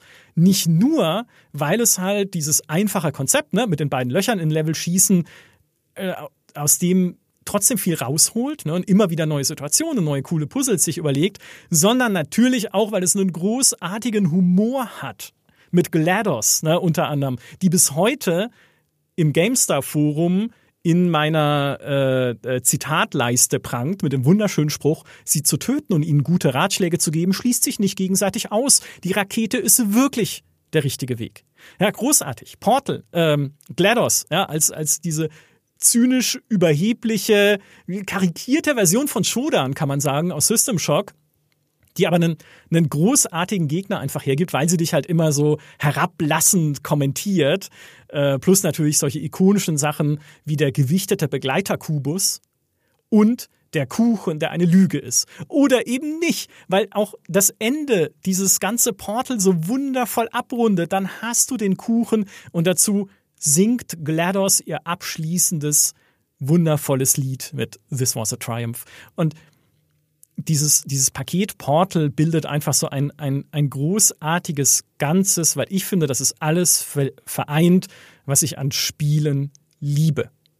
Es ist ein einfaches Konzept, das leicht zu verstehen ist, das dann aber auf coole und komplexe Situationen angewandt wird. Es ist leichtherzig und doch tiefgründig. Ne? Es hat Humor, aber du, du denkst dir dann auch immer, ne, wenn es darum geht, okay, du hast keine Eltern, wer bist du eigentlich? Also es steckt irgendwie noch ein Unterbau drunter, über den man dann auch ein bisschen nachdenkt. Es ist, es ist ein, auch mit dem Abschluss, ein, ein ja, wundervoll, äh, wundervoll abgerundetes Erlebnis. Es ist auch nicht lang, ne? aber was es in dieser Spielzeit macht, ist einfach perfekt. Und ich nochmal, also auf einer rein objektiven Ebene würde ich jetzt auch sagen, wenn ich diese emotionale Bindung mal abkopple und einfach kalt und unmenschlich bin, würde ich auch sagen, ja, also gutes Puzzlespiel, ähm, kein besonderes Erlebnis. Für mich war es ein besonderes Erlebnis. Und auch besonderer als Portal 2, um es an der Stelle mal zu sagen, weil Portal 2 ist natürlich mehr vom selben, ne, mehr von dieser Großartigkeit in Portal und ein Spiel mit Wheatley, einem der witzigsten Spielecharaktere aller Zeiten. Ich sage nur Zitate wie, du fragst dich bestimmt, warum sollte ich da in die Grube springen? Jetzt rate, wer da unten auf dich wartet. Deine Eltern. Du wurdest doch nicht adoptiert. Da in der Grube warten deine leiblichen Eltern auf dich. Ich hätte es dir schon früher sagen sollen, mein Versäumnis. Also spring rein direkt in die Arme von Mami und Papi. Sagt Wheatley, wenn er dich umbringen möchte. So, Wheatley, großartiger Charakter. Es gab Koop in Portal 2. Trotzdem war der erste Teil der noch rundere und der eben noch überraschendere. Das Portal war einfach ein Spiel, das gezeigt hat, wie Großartigkeit aus dem Nichts kommen kann. Manchmal. Und aus dem ganz Kleinen kommen kann. Ne? Nochmal aus dieser kleinen Idee, schießt zwei Löcher in den Level, kannst du durchgehen. Daraus ein Erlebnis zu machen, das ist es, was Videospiele so toll macht. Äh, müsst ihr nicht verstehen, für mich trotzdem ein verdienter Platz Nummer 5. Auf Platz Nummer 4 geht es weiter mit einem Spiel, das mich bescheiden macht, denn auch ich bin nur ein einfacher Mann mit einfachen Bedürfnissen, nämlich sich füllenden Balken und steigenden Zahlen in Diablo 2. Dem für mich besten Diablo, das ich in also in mein Herz geschlossen habe, schon alleine, weil ich es tausende Stunden gespielt habe damals und weil es auch mit dem Add-on, mit Lord of Destruction, noch so viel mehr Möglichkeiten bekommen hat, den eigenen Charakter weiterzuentwickeln und noch mehr Beute zu finden, noch mehr Loot zu finden, diese Loot-Spirale bis ins Unendliche zu drehen, indem zum Beispiel die Runenworte reingekommen sind, die man sich zusammenpuzzeln konnte mit den richtigen Runen, in dem klassenspezifische Items eingeführt wurden, wie die Schilde für die Paladine zum Beispiel. Es gab neue Crafting-Rezepte für den Horadrim-Würfel, es gab Juwelen für gesockelte Gegenstände. Und das Tolle daran war, all diese Möglichkeiten und all diese Items, die man finden konnte in Diablo 2, auch die einzigartigen Items, all das habe ich entdeckt, ohne Guides zu lesen. Ich hatte damals bei meinen Eltern nur sehr eingeschränkten Internetzugriff, um es mal positiv auszudrücken oder einigermaßen positiv auszudrücken. Und trotzdem habe ich versucht, in Diablo 2 oder was heißt versucht? Ich habe mir in Diablo 2, weil ich ja eben nicht so typische Guides gelesen habe, so der perfekte Paladin. Ne, was muss ich dafür leveln? Welche Talente schalte ich frei? Welche Ausrüstung brauche ich? Das kannte ich nicht, sondern was ich gemacht habe, ist mir meinen eigenen Helden so gebaut, wie ich es für richtig halte. Der war wahrscheinlich nicht maximal gut, dann mein Paladin, aber ist mir doch egal. Mir doch egal, ob der super effizient ist oder ob der irgendwie, wenn ich es online gespielt hätte, was ich nicht habe, im Battlenet ausgelacht werden würde, weil er so schlecht ist. Es war mein Charakter. Ich habe selbst entschieden, was der kann, welche Items er benutzt und wie gut er sich damit durch die Monsterhorden hackt. Und wie er sich äh, immer besser durch die Monsterhorden hackt, weil dieses Fortschrittsgefühl natürlich das Allerbeste ist an Diablo. Aber dieses, hey, meinen eigenen Helden bauen, das finde ich ist das befriedigendste überhaupt an Actionrollenspielen. Ich will meine Spielweise selber austüfteln. Und Diablo 3 hatte das für mich nicht mehr so, auch weil ich dann zu sehr schon im Internet war, als es rauskam. Und natürlich angefangen habe, Guides zu lesen und auch heute dann irgendwie sehe, hey, es kommt eine neue Season, welche Sets sind die effektivsten? Ja, okay, dann farm ich dieses eine Set. Und ja, da macht es schon Spaß, sich durch die Monsterhorten durchzudreschen, aber es ist halt nicht mehr meine Idee. Es ist nicht mehr mein Konzept für einen Charakter. Und in Diablo 2 war es das noch. Und dieser, dieser Belohnungseffekt dann auch, neue Ausrüstung zu finden, war für mich dadurch noch größer. Auch weil es halt einfach nicht so vorgegeben war. Ne? Ja, ich brauche jetzt noch einen Smaragd, weil Smaragd erhöhen die kritische Trefferchance und äh, dann muss ich halt darauf farmen, unbedingt noch mehr Smaragde zu finden. So war es ja nicht, sondern ich habe das genommen, was das Spiel mir gegeben hat, ohne ein konkretes Ziel zu haben. Natürlich will ich besser werden, aber eben damit dabei keinem äh, keinem Bauplan folgen. Ich will, dass mein Held ist nicht malen nach Zahlen, mein Held ist mein Held. Und das macht für, die, für mich diesen Belohnungseffekt, wenn ich neue Ausrüstung finde, noch viel intensiver. Ich habe die Geschichte schon ein paar Mal erzählt, aber ich erzähle es jetzt auch gerne nochmal, einfach weil ich wie so ein alter Mann einfach immer dieselben Geschichten erzähle. Das Schönste, was ich erlebt habe in Diablo 2, war mit Level 72. Also ich habe meinen Paladin bis Level 72 gespielt, viele hunderte Stunden lang. Und dann fing es langsam an, mir langweilig zu werden. Also tatsächlich habe ich dann gedacht, ja, der Fortschritt wird seltener. ich finde nichts Gescheites mehr, meine Ausrüstung ist eigentlich schon ziemlich gut, jetzt könnte ich es doch langsam mal bleiben lassen. Und dann fällt mir aus einem Skelett-Bossgegner die beste Rüstung im Spiel entgegen, nämlich Arcanes Heldenmut. Und zwar noch bevor die Rüstung von Blizzard genervt wurde in einem Patch. Patch konnte ich dann trotzdem runterladen, so viel Internet war da, aber ich habe diese Rüstung noch vor dem Nerf gefunden und dann wurde sie auch nicht nachträglich genervt und die war halt super mächtig. Die hat meine Lebensenergie verdoppelt. Sie hat alle Talente um zwei Stufen angehoben und so weiter. Das Problem war nur, ich war Level 72 und um diese Rüstung nutzen zu können, musste ich 85 sein. Level 85. Und äh, es hat dann zwei Monate gedauert, die ich noch weiterspielen musste, bis ich eben auf dieser Stufe war und dann diese Rüstung anzuziehen und zum ersten Mal auszuprobieren und zu schauen und zu fühlen, wie viel mächtiger ich geworden bin durch Arcanes Heldenmut, das war so ein geiles Belohnungsgefühl. Da kommt nichts in Diablo 3 ran. Stand jetzt. Ja, also das, es war einfach diese, dieser Sprung, den mein Held mit dieser Rüstung gemacht hat, war großartig. Und dann fällt aus irgendeinem so Körbchen im Dschungel von Kurast, als ich dagegen trete, auch noch eine so eine Schnellfeuerarmbrust, die ich einsetzen konnte wie ein Maschinengewehr. Also sie hat halt Pfeile verschossen wie ein Maschinengewehr und damit habe ich dann halt meine Heldenbild nochmal ergänzt, weil das war dann meine Fernkampfwaffe. Im Nahkampf habe ich zugeschlagen mit so einer Dimensionsklinge, mit so einem, das ist nicht mal das beste Schwert, glaube ich, das man haben kann, aber es sieht cool aus, weil es ist wie so ein Glasschwert, aber sie war unzerstörbar. Normalerweise geht die schnell kaputt, aber ich habe eine unzerstörbare gefunden, habe ich die halt eingesetzt, einfach nur aus optischen Gründen und dann immer abgewechselt mit diesem Schnellfeuer Armbrust Maschinengewehr. Das ist mein Paladin. Und dann hat er noch irgendwie Eifer, nee, äh, Fanatismus eingesetzt, um schneller zuschlagen zu können oder schneller zu schießen. Großartig. So, und das ist ein Charakter, der mir für immer in Erinnerung bleiben wird, auch wenn es nur ein Action-Rollenspiel ist, das ja wenig mit Handlung und Geschichte am Hut hat. Weil ich dazu sagen muss, die Zwischensequenzen von Diablo 2 sind bis heute die besten, äh, mindestens der gesamten Diablo-Serie der gesamten Action-Rollenspielgeschichte, da lehnt man sich, glaube ich, auch nicht so weit aus dem Fenster, wenn man sagt, ich finde sogar, sie gehören zu den besten, die es jemals in einem Spiel gab. Und warum? Weil die Engel so geil designt sind. Die, das Design von Tyrael mit diesen Tentakelflügeln, die sich auch Sachen greifen können, diesen leuchtenden Schwingen, die er hat, das ist einfach großartig. Das fand ich jetzt auch wieder in dem Trailer zu Diablo 4 großartig. Einfach nur diese Engel zu sehen mit Inarius, wie die aussehen. Ganz großartiges äh, Design. Und in Diablo 2 mindestens 20 Mal, wenn nicht noch mehr angeguckt, habe ich mir die Zwischensequenz, wo Tyrael kämpft gegen Talrashas Mumie, beziehungsweise Baal, der diese Mumie vereinnahmt hat.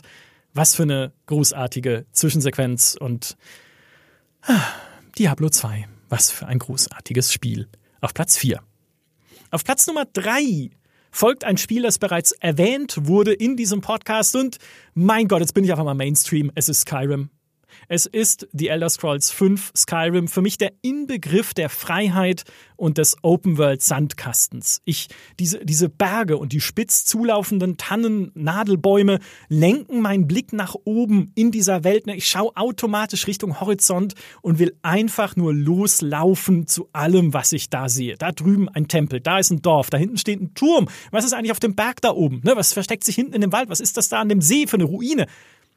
das ist eine Welt, die, die mich einfach in sich reinzieht mit purem Entdeckergefühl und zu entdecken gibt es dann ja auch was. Nicht nur die kleinen Geschichten immer mal wieder in Dungeons, irgendwie, ha, was hat der Nekromant da drüben eigentlich gemacht, sondern auch sowas wie die Schwarzweite. Ne, das ist zwar dann im Verlauf der Hauptstory, aber wenn man zum ersten Mal in diesen Dungeon runterfährt, der halt ein völlig anderes Grafikset hat, weil dann plötzlich Riesenpilze aus dem Boden sprießen und die Decke in dieser riesigen Höhle halt so mit äh, blauen Leuchtpunkten übersät ist, die wie Sterne funkeln von oben in dieser immerwährenden Nacht unter der Erde. Ich habe gedacht, ich spinne. Als ich Skyrim damals getestet habe, ich hatte, das war nicht vorauszusehen. Und ich finde, solche Momente sind immer ganz, ganz großartig. Und Bethesda schafft es auch, sie in seinen Spielen immer mal wieder zu bringen, ne? wo du wirklich in so einen, an so einen komplett neuen Schauplatz kommst und so einen, so einen kleinen Erweckungsmoment hast. Was man dann in der Schwarzweite macht, ne? du bist dann da, um was Bestimmtes zu suchen und ein paar äh, so Falmer, äh, unterirdische Elfen-Ork-Kreaturenviecher zu erledigen. Das ist dann nicht so speziell, aber alleine an diesen Ort zu kommen und ihn zu entdecken, großartig. Und wodurch dieses Freiheitsgefühl von Elder Scrolls auch noch untermalt wird, ist das Skillsystem. Also es ist, es ist doch völlig richtig und naheliegend, dass ich in der Sache besser werde, die ich den ganzen Tag mache. Ne, wie beim Podcasten. Ich podcaste den ganzen Tag, also podcaste ich irgendwie, hoff, also hoffe ich, immer besser.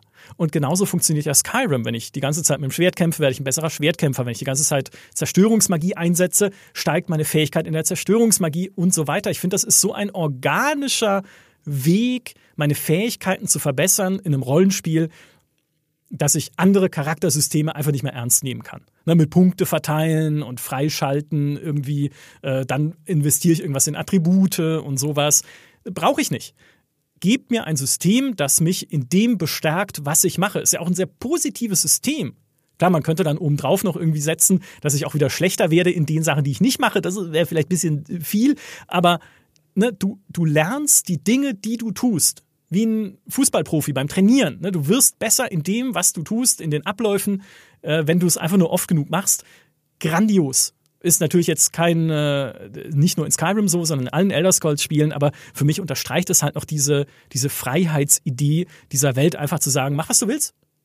Lass, die, lass die Hauptstory links liegen, der Tache ist scheißegal am Anfang. Halt alles, was an Hauptgeschichte in Skyrim ist, ist vernachlässigbar, sage ich jetzt mal. Ist auch nicht gut geschrieben. Es gibt keine coolen Charaktere. Es gibt äh, nichts, was an dieser Story erinnerungswürdig wäre, außer die Graubärte, weil sie einen lustigen Namen haben. Aber es ist auch wurscht.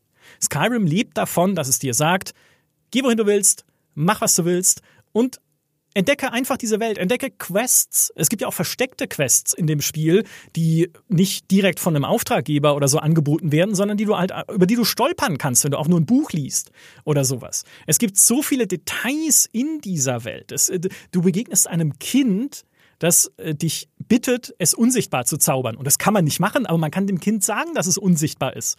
Und dann läuft es los und versucht Menschen zu erschrecken, was aber nicht klappt, weil es ja nicht unsichtbar ist. Und ich stehe da und lach mich kaputt. Ich kann in dem Spiel zum Vampir werden oder zum Werwolf. Ich kann Kohl ernten, ich kann Holz hacken, um Geld zu verdienen, im Sägewerk arbeiten. Ne? Ich kann beobachten, wie Bauern bemalte Kühe in die Lager von Riesen treiben, um sie zu opfern und die Riesen zu besänftigen. Ich kann irgendwie immer wieder in der Welt kleine Zufallsbegegnungen haben, nicht nur mit Soldaten, die plötzlich auf Dächern landen im Dorf und Stadtwachen abfackeln, was auch schon super ist, sondern zum Beispiel auch mit irgendwie drei Banditen, die mir entgegenkommen und Soldatenrüstungen tragen. Und wenn ich dann ein paar Schritte weitergehe auf der Straße, dann finde ich halt die ehemaligen Besitzer der Rüstungen, nämlich die Soldaten, die sie umgebracht haben. Ich kann an Bürgern und Bürgerinnen oder an Stadtwachen vorbeigehen und die kommentieren dann meine Ausrüstung. Zum Beispiel, hu, der Streitkolben sieht unheimlich aus, wenn ich diesen Daedra-Streitkolben habe von Mollak Baal. Oder ich werde angeschnauzt, weil ich ein Elfenschwert trage und eine Wache sagt, Warum trägst du nun ein Elfenschwert? Ist dir Nordstahl nicht mehr gut genug oder was? Ja, also großartig. Allein dieses, dieses Reagieren auf meinen Charakter, es verortet mich so schön in der Welt. Ich fühle mich halt da ernst genommen. Natürlich ist es jetzt keine, keine, keine super komplexe Simulation, keine super komplexe Sandbox, wie es jetzt ein Dwarf Fortress beispielsweise wäre, wo alles irgendwie sich auswirkt und miteinander verknüpft ist. Aber es fühlt sich dadurch doch lebendig an. Ich kann ja auch zum Beispiel, wenn ich einen Gegenstand fallen lasse in der Stadt, dann kann es passieren, dass sich mehrere Leute darum streiten, den aufheben zu dürfen. Wenn ich einen sichtbaren Buff nutze, zum Beispiel irgendwie brenne oder sowas, dann können sich Schaulustige um mich versammeln in dieser Stadt. Damit fühlt sich meine, meine Anwesenheit in diesem Elder Scrolls-Universum einfach wertig an. Ne, und hat eine gewisse Gravitas. Und äh, das finde ich halt, das finde ich absolut klasse. Ist auch eine meiner Erwartungen eigentlich an Starfield, wo ich sehr gespannt bin, wie sie das dort umsetzen, die genau dasselbe Gefühl zu haben, in dieser Welt wahrgenommen zu werden, auch von den NPCs zum Beispiel, und mit ihnen interagieren zu können auf eine, sagen wir mal, zumindest halbwegs glaubwürdige Art und Weise. Wie gesagt, es ist ja keine komplette Simulation, das sind ja keine autonomen künstlichen Intelligenzen, die sich durch diese Welt bewegen, sondern immer noch äh, Figuren, NPCs, die bestimmten Mustern folgen ja, die vorprogrammiert wurden, die Bethesda vorgegeben hat. Aber trotzdem, ne, dass auch immer wieder was Zufälliges passiert in dieser Welt. Es fühlt sich einfach gut an, sich durch Skyrim zu bewegen und zu entdecken, was es zu bieten hat. Und zu bieten hat es unfassbar viel. Auch da, ne, jedes Mal, wenn ich mich mit Skyrim beschäftige oder mit einem Kollegen oder einer Kollegin, mit Geraldine zum Beispiel, drüber spreche, erfahre ich wieder irgendwas Neues, was in diesem Spiel steckt, was ich selbst nie gesehen habe, obwohl ich auch schon hunderte Stunden da reingesteckt habe. Und was man auch nicht vergessen darf bei Skyrim, ist einfach das Thema Modding. Nicht nur, weil mit Enderal eine der besten Total Conversions aller Zeiten daraus erwachsen ist, die so viel in Richtung Storytelling macht, was Bethesda nicht kann. Also so eine melancholische Story, aber mit tiefen Tragweite erzählt, das ein ganz großartiges Erlebnis ist. Also Enderal, Forgotten Stories, wenn ihr das noch nicht erlebt habt, kostet nichts. Ja, also unbedingt mal ausprobieren nicht nur solche Total Conversions sind halt natürlich super in Skyrim, sondern es gibt auch eine so unfassbare Tonne an Inhalts- und auch vor allem Grafikmods, das immer wieder Spaß macht.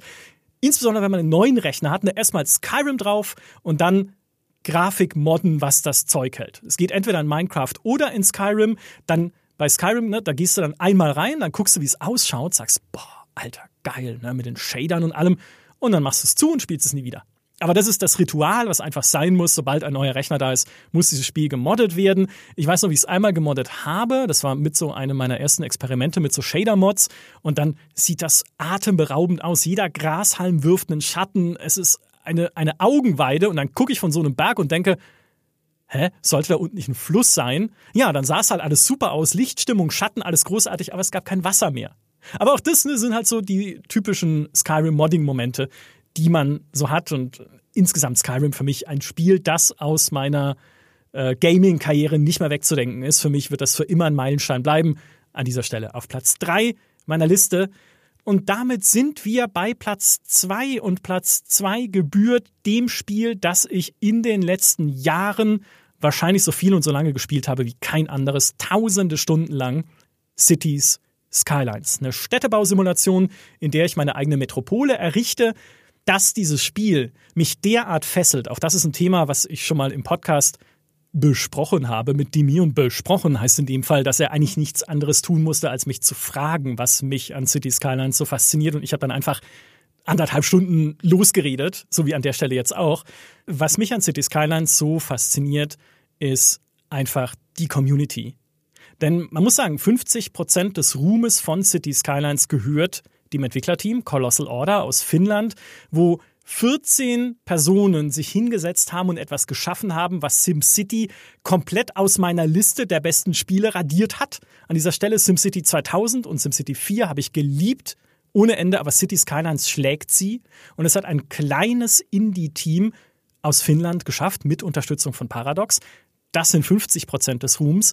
Die anderen 50 Prozent gebühren der Modding-Community von City Skylines, die einfach so viele nicht nur Assets, also neue Gebäude und Sachen halt da reingebaut hat, die ich runterladen kann, um meine Städte noch schöner zu machen, noch cooler, noch irgendwie, ne, dann steht halt noch die Dresdner Frauenkirche drin und es steht noch irgendwie das Berliner Rathaus drin und es steht irgendwie das, ein Palast aus Prag und andere Sachen oder weiß nicht, also die alles fast alles, was in der Welt an Gebäuden rumgeistert, in dieses Spiel gepackt hat. Also nicht nur das, diese Modding-Community hat auch eine Menge neue Werkzeuge für dieses Spiel entworfen, mit denen ich unter anderem noch mehr am Verkehr puzzeln kann. Ne, City Skylines ist nicht nur eine Städtebau, sondern vor allem auch eine Verkehrssimulation, wo es darum geht, okay, wo wie fließt der Verkehr durch meine Straßen? Wo können die Leute parken? Wo äh, muss ich Einbahnstraßen bauen, weil es anders nicht geht? Wo muss ich irgendwie die äh, Kreuzung oder einen Kreisverkehr bauen? Oder wo muss eine Ampel speziell programmiert werden mit einem Tool, das es dafür gibt, damit der Verkehr richtig fließt. Ich finde das unendlich faszinierend, einfach mit diesen Möglichkeiten zu spielen und ich finde City Skylines zugleich ein unheimlich entspannendes Spiel. Das ist wieder derselbe Effekt eigentlich wie bei Minecraft und vielleicht auch schon früher beim Einrichten der Häuser in Die Sims.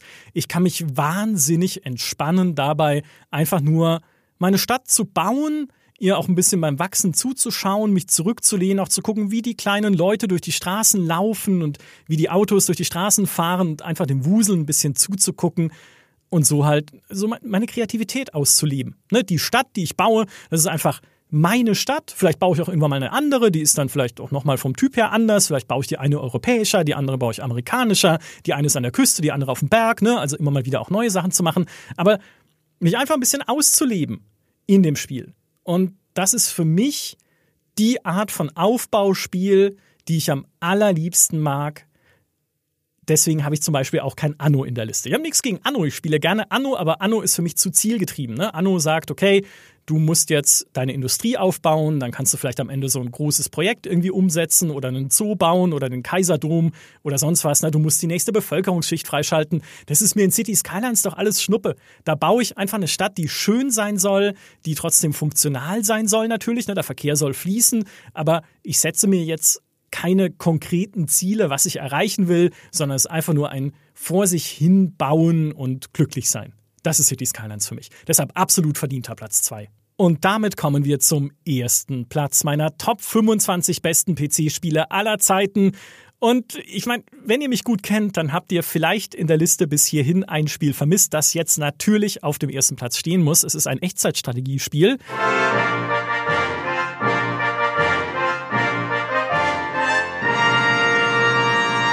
Nämlich Homeworld. Homeworld, ich, auch das habe ich in den Podcasts schon ausgewälzt, bis ihr es womöglich nicht mehr hören konntet. Homeworld ist für mich mein ultimatives Gänsehautspiel. Ich liebe Raumschlachten. Ne, ich habe früher auch schon, sowohl in Star Wars als auch in Star Trek, mir die Raumschlachten immer auf dem Videorekorder in Zeitlupe angeguckt, weil ich es so faszinierend finde, wie die Schiffchen da umeinander fliegen, wie sie aufeinander schießen und sowas. Homeworld übersetzt das in ein Echtzeitstrategiespiel, das im dreidimensionalen Raum spielt, also nicht wie Star Trek Armada in so einem Pizzaschachtel-Weltall mit ein bisschen Tiefe, sondern in einer tatsächlich dreidimensionalen Umgebung, wo die auch untereinander um, äh, umeinander rum und durcheinander durch und also in alle Richtungen rumfliegen können, die Schiffe und die Flotten, die ich befehlige. Das macht es für mich wahnsinnig faszinierend, schon allein dieses Spiel zu spielen. Noch dazu, wenn diese Raumschlachten in denen ja auch Größenverhältnisse eine so maßgebliche Rolle spielen. Ne? Es gibt ja ganz winzig kleine Raumjäger, die da rumkurven, um riesige Großkampfschiffe, Zerstörer, die sich dann mit Ionenstrahlen gegenseitig beschießen oder Trägerschiffe, die neue kleine Raumschiffe starten, dazwischen Fregatten, die äh, irgendwie sich bekriegen und bekämpfen und da rumfliegen, also kleinere Schiffe oder Korvetten, die auf die Jagd gehen nach Jäger schwärmen mit ihren Kanonen, also allein schon da rein zu zoomen, auch mal bis zu einem kleinen Raumjäger anzuschauen, wie der dann da rumkurft, finde ich schon äh, wahnsinnig äh, mitreißend. Noch dazu, wenn das Ganze vor wie in Homeworld so einer bunten Kulisse stattfindet. Die Story von Homeworld dreht sich ja darum, dass ich vom Exil am Rande der Galaxis immer weiter zu meiner eigentlichen Heimatwelt, deswegen heißt Homeworld, im galaktischen Kern fliege. Und je weiter ich dann dort auch hinkomme, desto größer und farbenprächtiger wird dieser galaktische Kern auch im Hintergrund. Also am Anfang ist alles blau, kalt und vielleicht hoffnungsvoll irgendwo in weiter Ferne ist das Zentrum, das hell erleuchtete Zentrum der Galaxis. Und je näher ich eben komme, desto heller wird es dann auch, desto, ja, desto strahlender werden diese Hintergründe. Und manchmal, wenn ich, beziehungsweise in einer Mission, wenn ich auf so einem ähm, Raumschifffriedhof unterwegs bin, dann sind in diesen Hintergründen eben auch so riesige Wracks aufgemalt. Ne, man kann da nicht hinfliegen, das wird sich erst in Homeworld 3 dann ändern, aber das sieht so majestätisch aus. Einfach, weil es diese, diese Weite des Alls und diese Dimensionen so unterstreicht in Homeworld. Also, das ist ganz großartig. Und davor eben dann meine Flotte, die sich mit der feindlichen Flotte äh, duelliert und beschießt und eine, eine Raumschlacht liefert großartig. Und was ich eben genauso mag wie Raumschlachten, sind packende Geschichten. Und auch das hat Homeworld. Ich habe schon gesagt, ne, mein, mein Volk, das ich in der Singleplayer-Kampagne spiele, wurde von der ursprünglichen Heimatwelt vertrieben. Dann bricht man ins All auf, um diese Heimatwelt wieder zu suchen. Und währenddessen wird ganz am Anfang schon der Planet, auf dem man sein tristes Exildasein gefristet hat, diese Wüstenkugel Karak, von dem alten Feind, der mich in dieses Exil geschickt hat, zerstört. Also in äh, meine Flotte transportiert sozusagen die letzten Überlebenden meines Volkes, ne, so Kampfstern Galactica Feeling, die jetzt unterwegs sind zurück zu ihrer angestammten Heimat. Und es gibt dann auch in der Kampagne einen äh, ja sehr sehr sehr traurigen Moment eigentlich, ähm, den ich jetzt nicht spoilern möchte, aber wo sich wo es nochmal eine Enthüllung gibt die mit meiner Vergangenheit zu tun hat. Und ich fand damals dieses, dieses Gesamtpaket aus eben Raumschlachten, aus dieser mitreißenden Geschichte und auch aus der grandiosen Musik, dieses ne, Ethno-Synth, was auch immer, wie man, wie auch immer man diese, diese Stilrichtung nennt, bis hin zu dem Choral Agnus Dei ganz am Anfang von Samuel Barber. Dieses Gesamtpaket fand ich einfach unfassbar gut. Ich weiß noch, wie ich ähm, in der GameStar den, den zweiten Artikel gelesen habe über Homeworld und dann bin ich sofort zu einem Freund von mir gerannt, der eine Kreditkarte hatte und Spiele importieren konnte aus den fernen Vereinigten Staaten und gesagt habe, bitte bestell mir das. Ja, ich mache, was du willst, aber bitte bestell mir dieses Spiel, denn ich bin fest davon überzeugt, dass es ein Spiel ist, in das ich mich sofort verlieben werde. Und so war es dann auch. Auch weil der äh, Alex Garden, der ja Relic Entertainment, ne, die dann Age of Empires 4 gemacht haben und Dawn of War und so weiter, der hat diese Firma nur gegründet, um Homeworld machen zu können, weil er so ein großer Fan war von Star Wars und Kampfstein Galactica. Also wie ich. Ne, ist eigentlich ich, eigentlich mein, mein ein anderes Ich von mir sozusagen hat Relic gegründet, um ein Spiel zu machen, das mir so viel bedeutet, dass ich heute noch regelmäßig spiele, Homeworld 1, immer wieder durchspiele, einfach um dieses Erlebnis nochmal zu haben. Für mich, ne, sehr subjektiv, aber so wie diese ganze Liste, das beste Spiel aller Zeiten, das erste Homeworld. Und ich glaube, das hier war der längste Podcast aller Zeiten. Äh, witzigerweise nur mit mir. Also normalerweise sind ja hier noch Gäste anwesend, aber ich habe gedacht, wenn jetzt hier noch jemand säße und mit mir über diese Spiele sprechen würde, dann kommen wir ja gar nicht mehr raus. Das heißt, schreibt mir gerne mal in die Kommentare, wie ihr das fandet. Alleine, dass nur ich da bin ne, und mit euch rede. Und natürlich auch, dass dieser Podcast so lang geworden ist. Und vielleicht machen wir das dann mal wieder. Ich meine, ne, es gibt ja noch eine Menge Spiele, die gefehlt haben jetzt auf dieser Liste. Und wo ich sagen würde, ich könnte sie noch beliebig erweitern. Ich sage nur FTL, Outer Wilds, Command Conquer, Minesweeper, ob ihr es glaubt oder nicht, Pro Evolution Soccer 6, 3D Pinball Space Cadet. Ne, wer damals, welches Windows war das? Windows XP? Irgendein Windows, wo es mit beilag. Wer das hatte, der erinnert sich. GTA war jetzt gar nicht mit dabei. Red Dead Redemption, Free Space 2, Star Trek Bridge Commander. Kein Star Trek-Spiel, bis auf New Horizons bei Stellaris, das zählt mit. Aber oh mein Gott, es gibt noch so viele weitere tolle Spiele. Dragon Age Origins natürlich auch noch, nicht unerwähnt äh, zu lassen. Dass ich locker noch ganz viele mehr Podcasts einfach nur mit Liebe füllen kann zu den Spielen, äh, die ich geliebt habe. An dieser Stelle war es das mit den Top 25. Ich hoffe, es hat euch Spaß gemacht. Macht's gut und bis zum nächsten Mal. Tschüss.